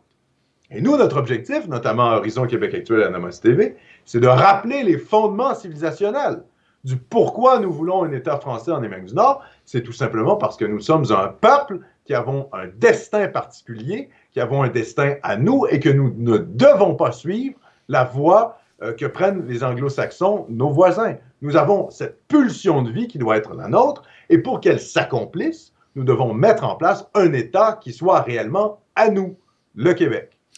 Et de même que ici nous combattons pour ce que j'appelle la refrancisation, bah vous-même vous avez votre refrancisation à vous, à Nomos TV, qui est ce combat de réarmement identitaire, spirituel, euh, etc. Exactement. exactement. Et, alors, euh, du coup, euh, le Québec, à l'instar de la plupart des territoires occidentaux, a été l'objet de, de, très grandes vagues d'immigration extra-européenne. C'est arrivé à partir de quand chez vous? Dans quelle proportion? Euh, quelle a été la réaction des populations à tout cela? D'accord. Alors, il faut bien comprendre que jusqu'en 1960, le Canada a une loi qui fait en sorte que l'immigration doit respecter les quotas raciaux. Ce qui fait en sorte que c'est principalement une immigration blanche. Parce qu'il y avait l'idée qu'en changeant de population, on allait changer de civilisation, jusque dans les années 60. Ce qui se passe à partir des années 60, un peu comme partout en Occident, les lois sont progressivement changées et ça va culminer. Alors, je ne vous ai pas fait le, tout, les récits des combats euh, constitutionnels du Canada contre le Québec parce que c'est fastidieux et c'est un peu long, mais il faut simplement retenir ceci. En 1982, c'est ce qu'on appelle le rapatriement constitutionnel canadien, où la Constitution canadienne qui était à Londres est rapatriée à Ottawa elle est rapatriée sans l'accord du Québec. Le Québec n'a jamais signé le rapatriement euh, constitutionnel de 1982. Et qu'est-ce qui est écrit dans la Constitution de 1982? Que le multiculturalisme est la politique identitaire du Canada. Aïe. Donc, quand vous combattez le multiculturalisme, je peux vous donner un exemple de ce que ça veut dire concrètement. Vous, vous êtes en fait dans une lutte anticonstitutionnelle. Hmm. Et les tribunaux. Diabolique. C'est diabolique. Oui, les, tribunaux canadiens vont penchent toujours évidemment du côté de la doctrine d'État du Canada, qui est celle du multiculturalisme. Donc, pour ce qui est de l'immigration, vous imaginez ce que ça veut dire. Euh, le Canada, en proportion de la population, reçoit plus d'immigrants que la France. Il faut rappeler que le Canada, c'est 35 millions euh, d'habitants. On en recevait 200 euh, 000 sous Harper. Je pense qu'on en reçoit maintenant 250 000 sous euh, Trudeau. En proportion de la population, c'est plus que la France. oui, c'est comme si on avait 400 000 euh, immigrants légaux à peu près en France. Quoi. Oui, exactement. Et ce qu'il faut comprendre, c'est que ça aussi, c'est une particularité québécoise. L'immigration est une compétence partagée entre le Québec et Ottawa. C'est-à-dire qu'Ottawa fixe les termes, fixe le nombre d'immigrants que le Canada doit recevoir, mais le Québec a, signé un accord sous le Parti québécois pour faire la sélection des immigrés, notamment la sélection des, immigrés économiques. Donc, pas des réfugiés, pas du regroupement familial, mais la sélection des immigrés économiques. Et ce que ça fait, c'est qu'à chaque année, le Québec reçoit moins d'immigrés en proportion de la population que le reste du Canada. Donc, le Québec représente 23% de la population du Canada total, mais on reçoit que 17% de l'immigration canadienne. Qu'est-ce que ça veut dire? Ça veut dire que le Canada, le Canada anglais, la, population du Canada anglais croît plus rapidement que celle du Québec. Mais ce n'est pas parce que les Canadiens anglais font plus de bébés, c'est parce qu'ils sont remplacés plus rapidement que nous. Hmm. Toronto est aujourd'hui une ville majoritairement non blanche. Ah. Vancouver, par exemple. Même chez vous, même chez vous. Ah oui, oui, oui. Toronto, c'est remplacé complètement les hmm. banlieues de Toronto, mais même, même des, des, grandes parties du, centre-ville de Toronto. Vancouver. Et donc à, Toronto, l'insécurité a baissé alors, j'imagine. Hein non, en fait, c'est l'inverse. Ah, ah, tiens donc, euh, ah d'accord, je suis surpris, euh, d'accord, ok. Parce, parce qu'il y a des gangs de Jamaïcains et de Pakistanais qui s'entretuent non, mais c'est une plaisanterie. mais qu'est-ce que c'est que ce monde, bon sang? Mais ça, c'est les. Oui, ça aussi, c'est les joies. Bon, c'est plus ou moins pareil chez nous, je vous rassure. Hein. Il y a des combats à la machette. Euh, Entre gangs à- au plein Paris maintenant. Donc bon, c'est- Mais là, le- il vaut mieux en Canada- rire. Ouais, il vaut mieux en rire. Le Canada anglais se, se met à, à mettre des lois pour interdire de plus en plus les armes à feu. Comme si les armes à feu étaient le problème, alors que c'est la démographie le problème, évidemment, on a tous compris. Mais c'est pour vous dire que les, les débats sur les armes à feu résultent euh, des, euh, des, des fusillades qui sont de plus en plus fréquentes à Toronto. Et ça, c'est une joie de l'Empire britannique. Quand vous avez des Jamaïcains et des, Paka- et des Pakistanais chez vous, parce que vous faites partie de l'Empire britannique. Donc ça, c'est une immigration que nous, au Québec, on considère vraiment comme euh, euh, n'ayant pas sa place chez nous. Nous, on est plutôt pris avec vos anciens empires coloniaux. Hmm. On est pris avec des Haïtiens, on est pris avec des Maghrébins, on est pris avec des Africains euh, francophones d'Afrique de l'Ouest. Donc, c'est un peu la même immigration que chez vous. Et dans l'Ouest canadien complètement, du côté Pacifique, pour la boutade, on n'appelle plus Vancouver Vancouver. On l'appelle Vancouver. C'est un mélange de Hong Kong et de Vancouver. Hmm. Pourquoi? Parce que c'est l'immigration chinoise, les riches chinois de Hong Kong, qui depuis les années 90 ont, complè- ont complètement pris d'assaut le, euh, le parc immobilier de la Colombie-Britannique. Qui fait que- qu'ils sont capables d'acheter les immeubles et les Canadiens anglais de souche de Colombie-Britannique ont pu accès à la propriété à tel point qu'ils ont été obligés de faire des lois pour réduire la spéculation immobilière étrangère. Et là, ça visait spécifiquement les Chinois. Donc, il faut comprendre que le Canada, c'est le pays du grand emplacement. Pour deux raisons, à cause de sa politique migratoire, mais également parce qu'il a inscrit dans, la, dans sa propre constitution Ah oui, oui, le suicidaire. multiculturalisme. C'est complètement suicidaire. Il faut bien comprendre ça. hein. Pierre Elliott Trudeau, qui est le père de Justin Trudeau, c'est celui qui a fait le rapatriement constitutionnel de 1982, il a pensé la Constitution du Canada comme une utopie mondialiste, c'est-à-dire le premier pays qui n'aurait pas réellement d'identité nationale et où, peu importe d'où on vient sur la planète, on pourrait se sentir chez soi. C'est ça le Ah, multiculturalisme. quelle horreur, quelle horreur. ouais, quelle horreur. Donc, il faut, il faut réf- Donc, à chaque fois que vous entendez parler du Canada, il faut toujours réfléchir au fait que cette, euh, ce pays qui était d'abord construit pour finalement prolonger l'aventure euh, britannique en Amérique du Nord, l'Empire britannique en Amérique du Nord, s'est transformé dans une espèce d'utopie ultra-cosmopolite, multiculturaliste, qui se veut l'avant-garde de l'humanité.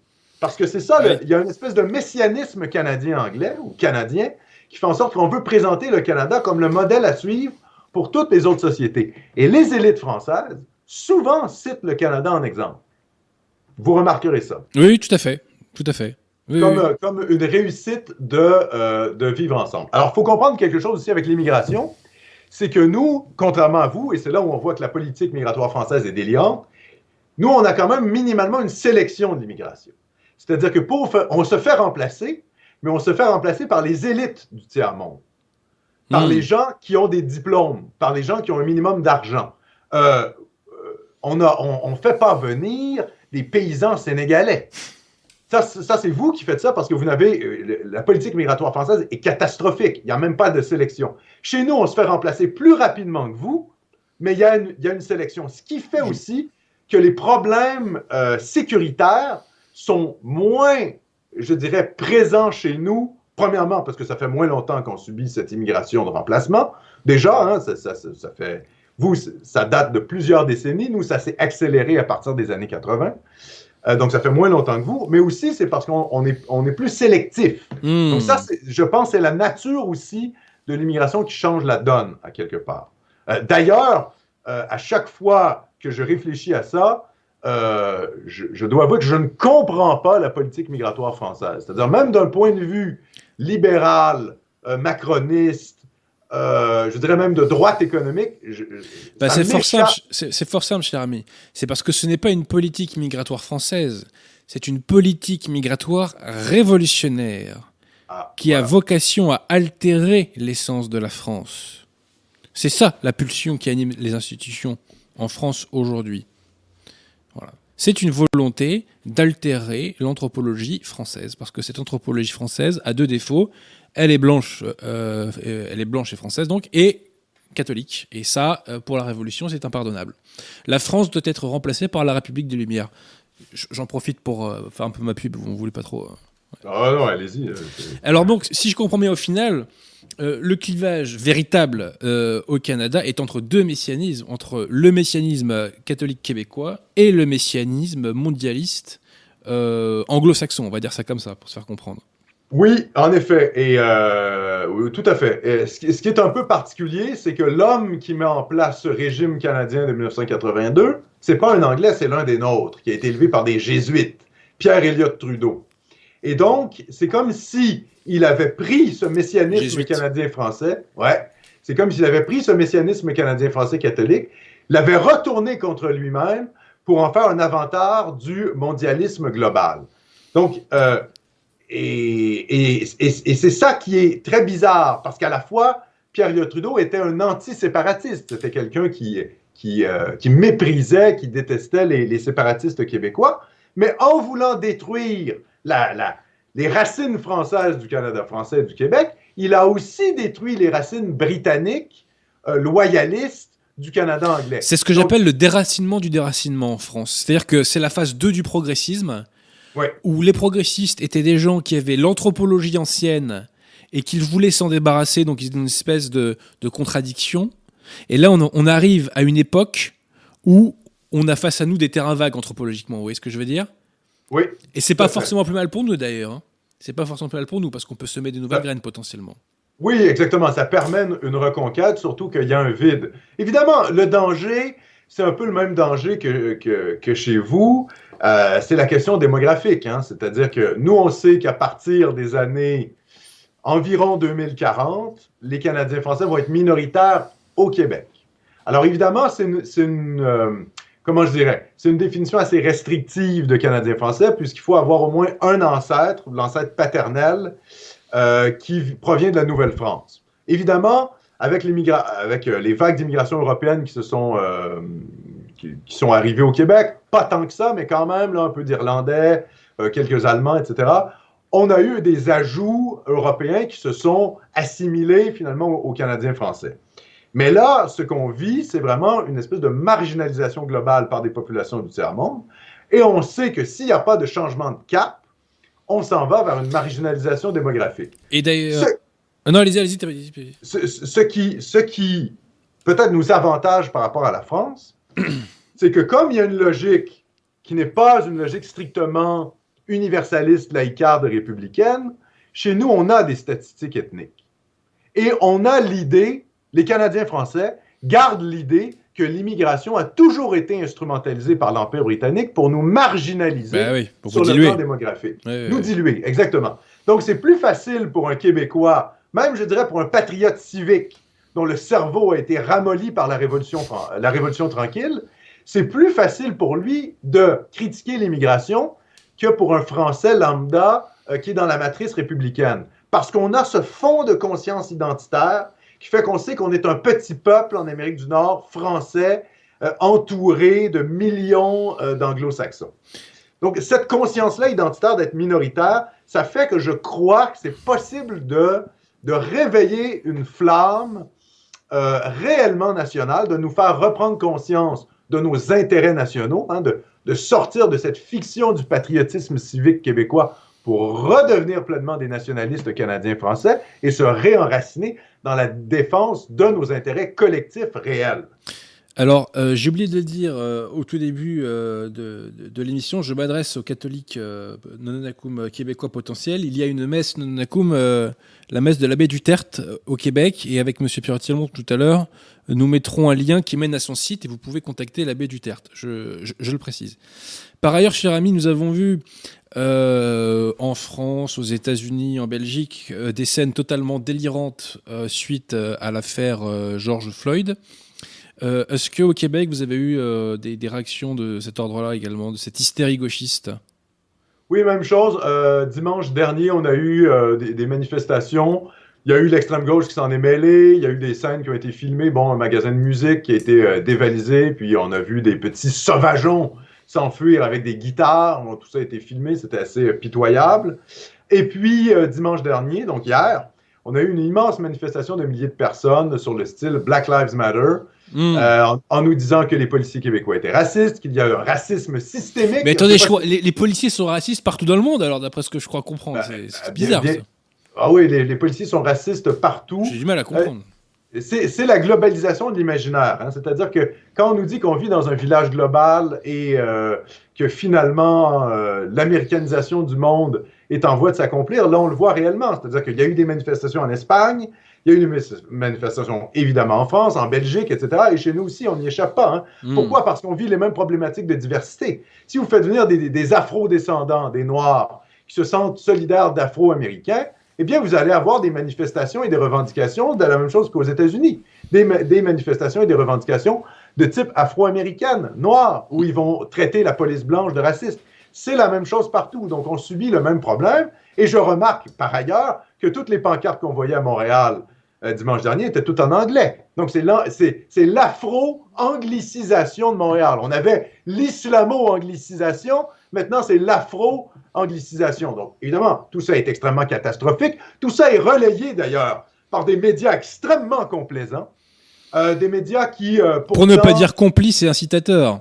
Voilà, pour euh, exactement, pour ne pas dire complices et incitateurs, parce que finalement, quand c'était à la belle époque de la COVID, il fallait pas voir nos grands-parents sous peine de les tuer, d'être limite accusés d'être un irresponsable meurtrier.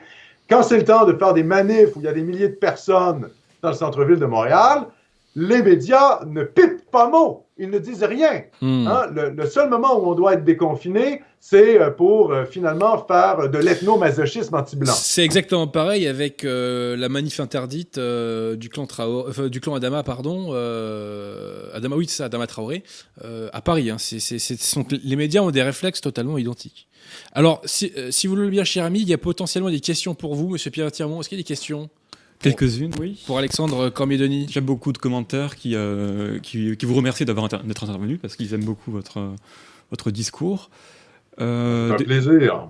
Des dons, merci au collectif Robert Ballarmin, 10 euros pour l'aumône, c'est gentil.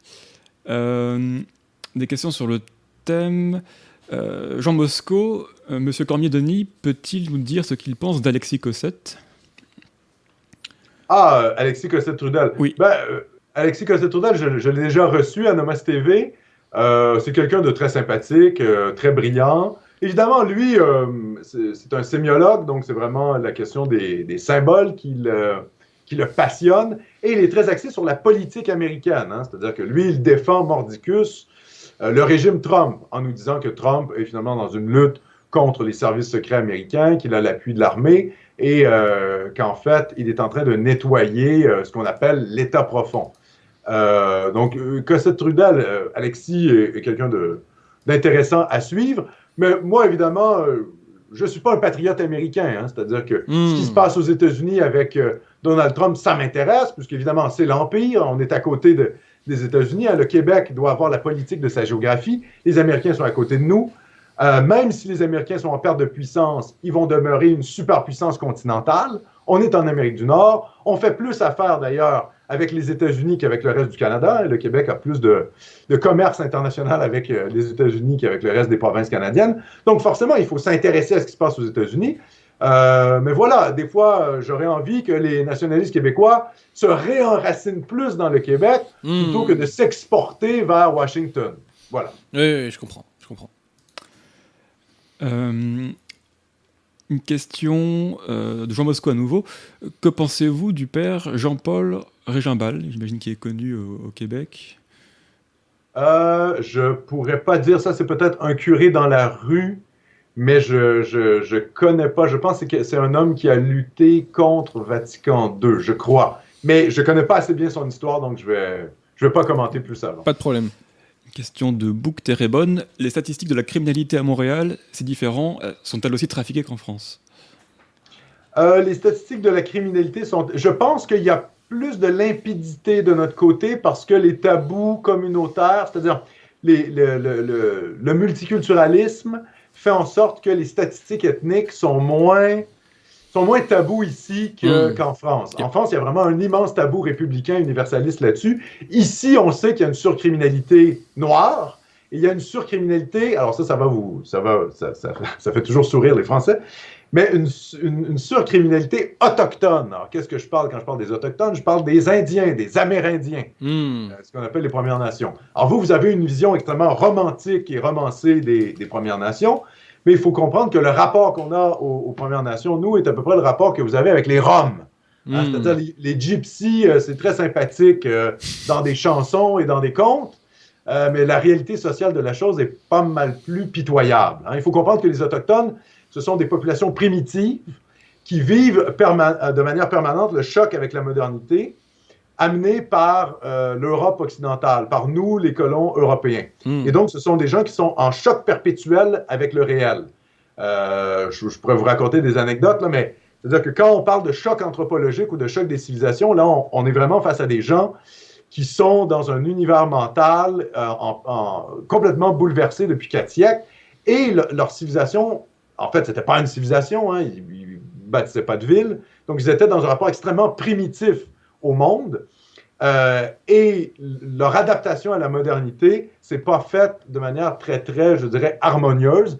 Ce qui fait qu'aujourd'hui, les problèmes sociaux dans les réserves et euh, dans les centres-villes, où, traînent euh, les Autochtones, sont assez graves. Évidemment, tout dépend des réserves. Hein. Il y a des réserves qui se portent mieux que d'autres.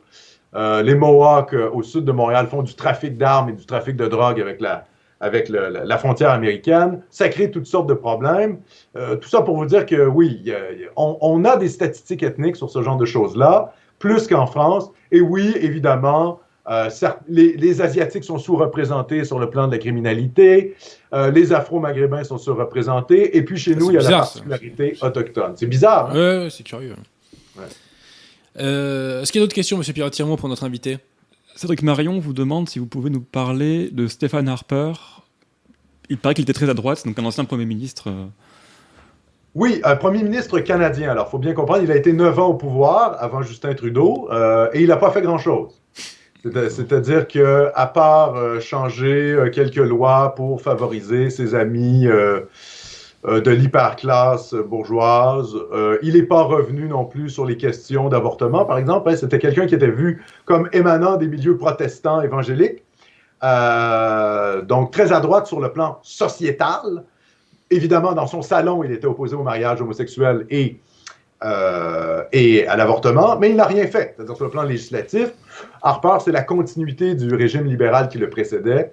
Euh, et sur le plan identitaire, ben, le Canada anglais est incapable, euh, est incapable finalement de, défendre des politiques identitaires. Hein. C'est-à-dire que Harper, c'est quelqu'un qui s'est allié aux minorités euh, ethniques, notamment aux Sikhs, même aux musulmans, même aux, Chinois évangélistes, parce qu'ils étaient conservateurs sur le plan fiscal et sur le plan social. Donc, il y a, il y a eu une espèce d'alliance entre des communautés immigrantes conservatrice, entre guillemets, traditionnelle, et le gouvernement conservateur de Stephen Harper. Mais en termes de réforme réelle, il n'a pas fait grand-chose. Euh, donc, c'est assez décevant. Évidemment, euh, face au délire auquel on assiste euh, présentement avec Justin Trudeau, Stephen Harper a l'air d'un mou modéré totalement convenable. Hmm. Mais, en, mais en réalité, son bilan est assez médiocre. Et il a préparé le terrain pour la suite.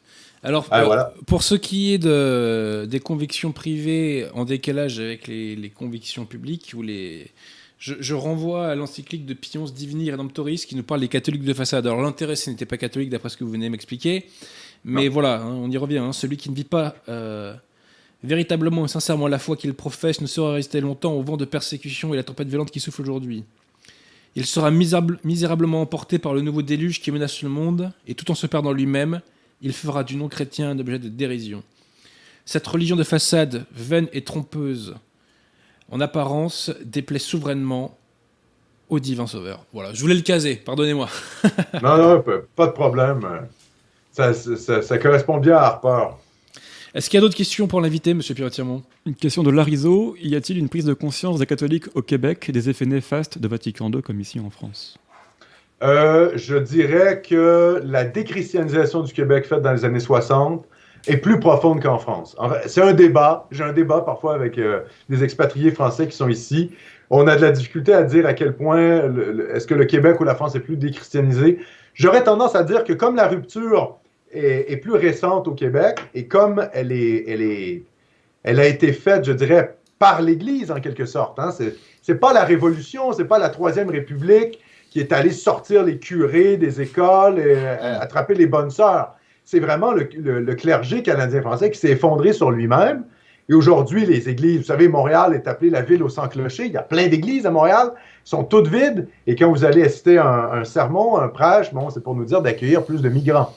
Hein, je, je, je, Donc, euh, bah, c'est la secte conciliaire, oui, oui, ça c'est le programme habituel des conciliaires. Mais alors, si vous me permettez aussi la chance qu'on a eu nous en France, c'est que les deux hommes euh, qui ont, alors avec toutes les différences de nuances que ça applique et de doctrine parfois, les deux hommes qui se sont levés face à Vatican II et les deux évêques qui se sont levés face à Vatican II, ce sont Monseigneur Lefebvre et euh, Monseigneur Garde-Laurier. Euh, donc, euh, la résistance à Vatican II, d'un point de vue purement physique, logistique, si je puis dire, humain, a pu s'organiser en France plus facilement, voilà, que dans d'autres pays. Et aujourd'hui, la France, c'est pas du chauvinisme, hein, c'est juste un constat avec les États-Unis.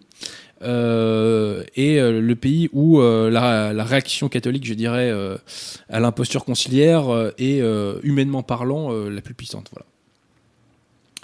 Oui, oui, tout à fait. Il y a, cet effet-là géographique. Je dirais que malheureusement, je ne peux pas être aussi optimiste que vous au Québec. Je pense que chez les jeunes nationalistes, il y a une reprise de conscience du, passé canadien-français. On sort de cette légende noire de l'Église qui a été mise en place par les baby boomers. Euh, mais c'est une prise de conscience qui est extrêmement lente, tardive et complexe. Donc, on est peut-être vers quelque chose, vers des changements à propos de ça, mais en tout cas, on n'en voit pas encore les effets. Et je renvoie euh, tous les Québécois ou Canadiens français qui nous écoutent. Euh, toujours vers l'abbé du Tertre, hein, qui a une messe. Donc, alors je n'ai pas l'endroit précis, mais nous mettrons en description le, lien qui mène au site de l'abbé du Tertre et vous pourrez prendre contact avec lui. L'abbé du Tertre est un jeune prêtre français breton. Je crois que c'est Monseigneur Sonborn qui l'a euh, ordonné. Je ne veux pas dire de bêtises. Euh, mais bon, c'est un jeune prêtre euh, français, donc breton. vous pouvez trouver certaines de ses interventions sur YouTube et sur son site, il y a tous ses sermons de disponibles. Voilà. Est-ce qu'il y a d'autres questions pour notre invité, M. Pierre Tirmont Beaucoup de questions. Vous avez le temps encore, hein, Alexandre hein Ah oui, oui, tout à fait. ok, bah, on poursuit alors. Julien Corillon, un mot sur Maurice Dantec, citoyen franco-canadien. J'aimerais également avoir le regard de Monsieur Abosi. Merci à vous, Maître Abosi. Moi, Moi, j'ai pas d'opinion sur Dantec, j'ai pas lu ses bouquins, donc je euh, je peux pas dire grand-chose. Je, sais juste qu'il avait fait une très bonne performance face à François Bayrou euh, chez Fogg, où il avait invoqué Saint Thomas et Joseph de Maistre. C'était assez rigolo. Oui, euh, j'ai eu l'occasion en fait de rencontrer des, proches de Dantec à, Montréal, des gens qui l'avaient suivi au Québec, des gens fort sympathiques d'ailleurs que je, que je salue s'ils nous écoutent. Euh, euh, Dantec, oui, alors c'est assez particulier parce que Dantec se décrivait comme un Français d'Amérique et c'est quelqu'un qui, je pense, était euh, dans une logique très pro-américaine. Et donc, il, avait de la difficulté à, saisir le combat identitaire québécois. Il est resté ici et c'est quelqu'un qui a eu un peu de, qui a eu de, la, difficulté à bien saisir les nuances de notre combat national et des brimades qu'on a eues de l'Empire britannique. Donc, notre rapport complexe aux, Anglais, si je puis dire, aux Canadiens anglais, il saisissait pas vraiment le fond de l'affaire. Et je pense qu'il était, il était assez admiratif des, euh, Américains, euh, par anticommunisme, parce que son père était un admirateur communiste. Euh, mais sinon, je pense que c'est, oui, c'est un personnage qui était assez flamboyant et quand même assez sympathique à voir dans les médias. En tout cas, toutes les fois où il était intervenu dans les médias québécois, ça avait quand même l'effet d'une douche froide pour euh, l'ambiance générale. Alors, euh, euh, avez-vous des relations avec Jean-François Gariepi? Alors, pas du tout. Jean-François Gariepi, c'est un, commentateur qui est plutôt dans le. Encore une fois, il commente en anglais, il commente plutôt la situation hmm. américaine. Euh, c'est quelqu'un avec qui j'ai pas de contact. Je vais être très honnête avec vous, je pense que j'ai jamais écouté une de ses capsules au complet. Donc, c'est quelqu'un que je ne connais pas trop. Je pense qu'il a une, maîtrise en, biologie, quelque chose comme ça, ou un doctorat en biologie. Euh, mais je, le connais très peu, pour être tout à fait honnête. D'accord. Euh, Raphaël Auclair, est-ce que les familles catholiques continuent malgré tout à soutenir la natalité francophone et sinon pourquoi? Euh, l'effondrement démographique est total hein, chez nous. L'effondrement démographique est, catastrophique. Euh, il y a évidemment des familles de catholiques traditionnalistes qui peuvent avoir 5, 6, 7, 8, 9 enfants, évidemment. Mais grosso modo, non. C'est-à-dire, on est, je pense, à 1,6 enfants par femme au Québec, ce qui doit déjà être augmenté par la natalité des, des non-Canadiens français, des néo-Québécois, comme on pourrait dire. Euh, donc non, la natalité, euh, ça, fait vraiment pitié. Il y a eu des tentatives, on a des programmes sociaux au Québec, un peu comme en France, là, pour booster la natalité, mais ça n'a pas l'air de faire totalement effet. Et puis, on a beaucoup de difficultés à mettre en place de vrais programmes natalistes, comme euh, le font par exemple les Hongrois. Hein. Victor Orban semble avoir mis en place une politique nataliste qui fonctionne.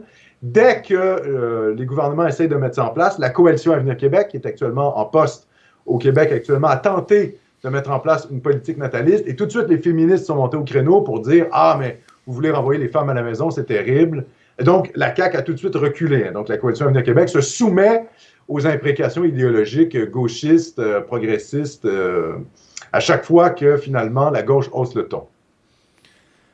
Euh, Kevin Brugman, la communauté des Hurons de Lorette, n'est-ce pas un exemple de communauté amérindienne qui s'est adaptée, qui s'est bien adaptée à la modernité? Oui, assez bien. Encore une fois, les Hurons, c'était les alliés des Français et ça remontait à la Nouvelle-France. Donc, il y a eu métissage, il y a eu, euh, plus que métissage, je dirais, il y, a, même eu assimilation, je dirais, de la part des Hurons. Donc, dans ce cas-là, oui, ça, s'est plutôt bien passé. Mais encore une fois, euh, ça, a fonctionné bien parce qu'il y a eu une, euh, incorporation des Hurons à la société française d'Amérique. Euh, c'est quand on a voulu finalement mettre en place une sorte de ségrégation et enfermer les Autochtones dans, des réserves pour les préserver, que là, leur condition s'est dégradée. évidemment, dans le cas des Mohawks, comme c'était des, des, adversaires historiques de la Nouvelle-France, ils étaient alliés aux Anglais, l'inimité entre Canadiens français et Mohawks est centenaire. Donc là, on, remonte à l'histoire et c'est normal qu'il y ait des tensions parce que finalement, ça remonte aux premières heures de la, colonie. Mais pour ce qui est des Hurons, c'est vrai que c'est une, assimilation plutôt réussie. Euh, pouvez-vous nous parler du joual dont vous disiez qu'il avait été popularisé par la Révolution tranquille? Oui, alors ça a été, le joual, c'est finalement l'argot québécois. Euh, qui a été popularisé par les, romans de Michel Tremblay. Ça a été vu comme une reconquête identitaire hein, pour se, différencier de la, culture classique française. On a, on a repris cette espèce de parler populaire montréalais. Ah, il s'est déconnecté. Il y a une petite connexion, on va attendre que notre ami se reconnecte. Je vais le rappeler. Skype parfois coupe quand c'est trop long, ça doit être ça.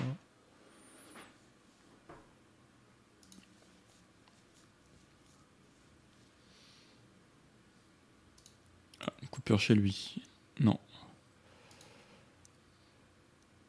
Parce que la coupure vient de chez lui parce qu'on ne peut pas le rappeler du tout. Donc, euh, Bon. Alors, est-ce qu'il y a des questions éventuellement pour votre serviteur, euh, monsieur Pierre Tirmont Il y avait beaucoup de questions sur le Canada. Une remarque de Van Romnitz un pays qui tente de faire vivre ensemble les Anglais et les Français est nécessairement l'avant-garde du multiculturalisme. Oui, c'est sûr que. Alors, je regarde le chat. Euh, les questions sont pour monsieur Cormier Denis. Bah, tant mieux, hein, ça veut dire que nos, euh, les internautes sont courtois et ils s'occupent de l'invité. Ah, j'ai un message d'Alexandre, je le rappelle. Alors, que nous dit-il, notre ami? On a beaucoup brassé en tout cas. Hein. On a beaucoup brassé. Émission dense.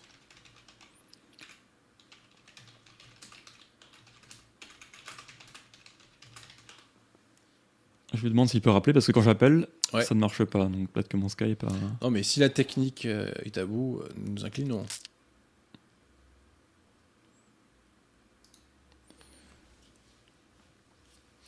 Mais tout ça sera euh, le, prétexte d'une nouvelle invitation potentielle. Oui, il est très bien. C'est très agréable de l'écouter. Oui, et puis surtout, c'est agréable d'écouter un accent québécois. Euh, c'est une façon aussi de nous rappeler la France, paradoxalement, hein, puisque les accents qu'on entend sont plus tout à fait ceux-là maintenant. Hein, euh, en Ile-de-France, pardon. Pas de retour de notre ami, monsieur Pierre Tirmont Non. Non, non, non. Bon, alors est-ce qu'il y avait des questions pour euh, votre serviteur, à tout hasard, ou c'était que pour l'invité? Euh, bah, pour toi, on avait un- une question avec un don de Fifi89. Bonsoir, monsieur Abosi. Recevez-vous l'hostie à genoux sur la langue, comme le prescrit l'abbé Pagès, et cela est-il bien nécessaire selon vous? Non mais attendez, euh, est-ce que vous pensez une seule seconde que euh, les catholiques communient dans la main? Ça c'est ça c'est les délires conciliaires ça. Ça c'est les délires de la messe Paul VI. hein. Les catholiques co- communient à genoux, bien entendu, bien entendu. Euh, je veux dire non mais là c'est une plaisanterie quoi. D'ailleurs anecdote, il y a quelques années de ça, pour vous dire à quel point euh, ni- niveau sacrement ils sont bizarres nos- amis conciliaires. Il y a quelques années de ça, on m'a invité euh, au baptême d'enfants. Euh, donc, euh, un baptême d'enfants chez les conciliaires. Donc, moi, je me, je me fous au fond de la salle parce que j'ai pas envie de, partager. euh, J'applique euh, les consignes droit canon, donc je me fous au fond de la salle. Et puis, bon, j'assiste au truc, mais je participe pas, quoi. Je suis là, je regarde, je regarde ce qui se passe, quoi. Et à un moment, les conciliaires se lèvent tous et ils se mettent en colonne, donc colonne de gauche, colonne de droite. Et au bout de la colonne, il y a le clerc conciliaire. Et je les vois, un par un, ils vont parler aux prêtres, enfin aux prêtres, avec des guillemets, hein, puisqu'ils ne sont pas validement ordonnés. Je dis, mais qu'est-ce qu'ils font là? Qu'est-ce qu'ils racontent? Qu'est-ce que que ce délire là? On était censé être dans une messe, hein, je précise. Et j'ai compris qu'en fait, entre guillemets, ils se confessaient. Je dis, mais qu'est-ce que c'est que ces zinzins là? Qu'est-ce que c'est que ces zinzins? C'est ça la confession chez vous? Ça, ça- ça, c'est un truc qui m'a vraiment marqué. Quoi. Donc, comme quoi, euh, sur les, les- conciliaires et les sacrements, il y aurait beaucoup à dire. Et un jour, il faudrait peut-être faire une émission sur le bouquin de, de Roma Kumaraswamy sur l'invalidité des sacrements conciliaires. Donc, invalidité du sacrement de l'ordre, invalidité euh, de la messe, et au final, invalidité de tous les sacrements, puisque, enfin, sauf le baptême et le mariage, parce que les, des ministres non catholiques peuvent, peuvent les délivrer. Mais parce que, comme les conciliaires, en tout cas, euh, ceux ordonnés les prêtres, les entre guillemets prêtres conciliaires sont ordonnés après, enfin, qui sont ordonnés après 1968 euh, ne sont pas des hommes d'église valides. Voilà. Donc euh, leurs sacrements ne valent rien. Voilà. Est-ce que notre ami est de retour? Bah, Dans le chat, Nomos TV nous dit qu'il est là, mais je n'arrive pas à l'appeler sur Skype. Zut J'aimerais bien qu'il essaie d'appeler. Je vais me déconnecter, me reconnecter. Mais je- Ah, alors euh, Monsieur Piratimo, est-ce qu'il y a une ultime question en attendant euh, pour votre serviteur? Alors, on a un généreux don d'Anthony Bustamante qui nous dit l'équivalent d'une bouteille de Bourgogne et d'un paquet de cigarettes. C'est son don. Mais il n'y a pas de question avec. C'est gentil. euh. C'est vrai que si tous les fumeurs pouvaient, au lieu de consacrer leur argent euh, à la destruction de leur santé, et parfois même de leur entourage, s'ils pouvaient consacrer euh, cette partie de leurs sous à financer la cause française, ça serait mieux. Voilà, hein. Petit message aux, fumeurs, et puis aussi un petit message aux, aux teasers, n'est-ce pas Hein, Qui ont l'alcool un peu trop facile. Impossible de le rappeler. Bon bah écoutez, on va pas, on va pas insister. Tout ça sera prétexte à une nouvelle invitation. Donc euh, j'en profite quand même pour saluer notre invité qui a été très performant puisqu'à la fois on a brassé l'histoire du Québec euh, avec quand même relativement, je dirais, de, de précision et de détails, et en même temps on a pu se rapprocher des problématiques actuelles qui, hélas, on le voit, euh, sont très très très similaires aux nôtres. Donc nous nous réinviterons euh, Alexis Cambidoni.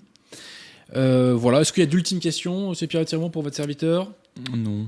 Bon, bah écoutez, nous nous- nous- nous n'allons pas faire de zèle et nous allons nous, nous arrêter là. Euh, la prochaine émission arrivera sans doute très bientôt. Euh, et puis voilà, bah écoute, je, je remercie Pierre de Tirmont euh, qui est toujours euh, fidèle et solide à la technique. Euh, je salue une fois encore donc Alexis Cormidoni et j'invite euh, les Québécois catholiques euh, à se rendre à la messe de l'abbé Duterte. Voilà. Je vous remercie tous et je vous dis à très bientôt.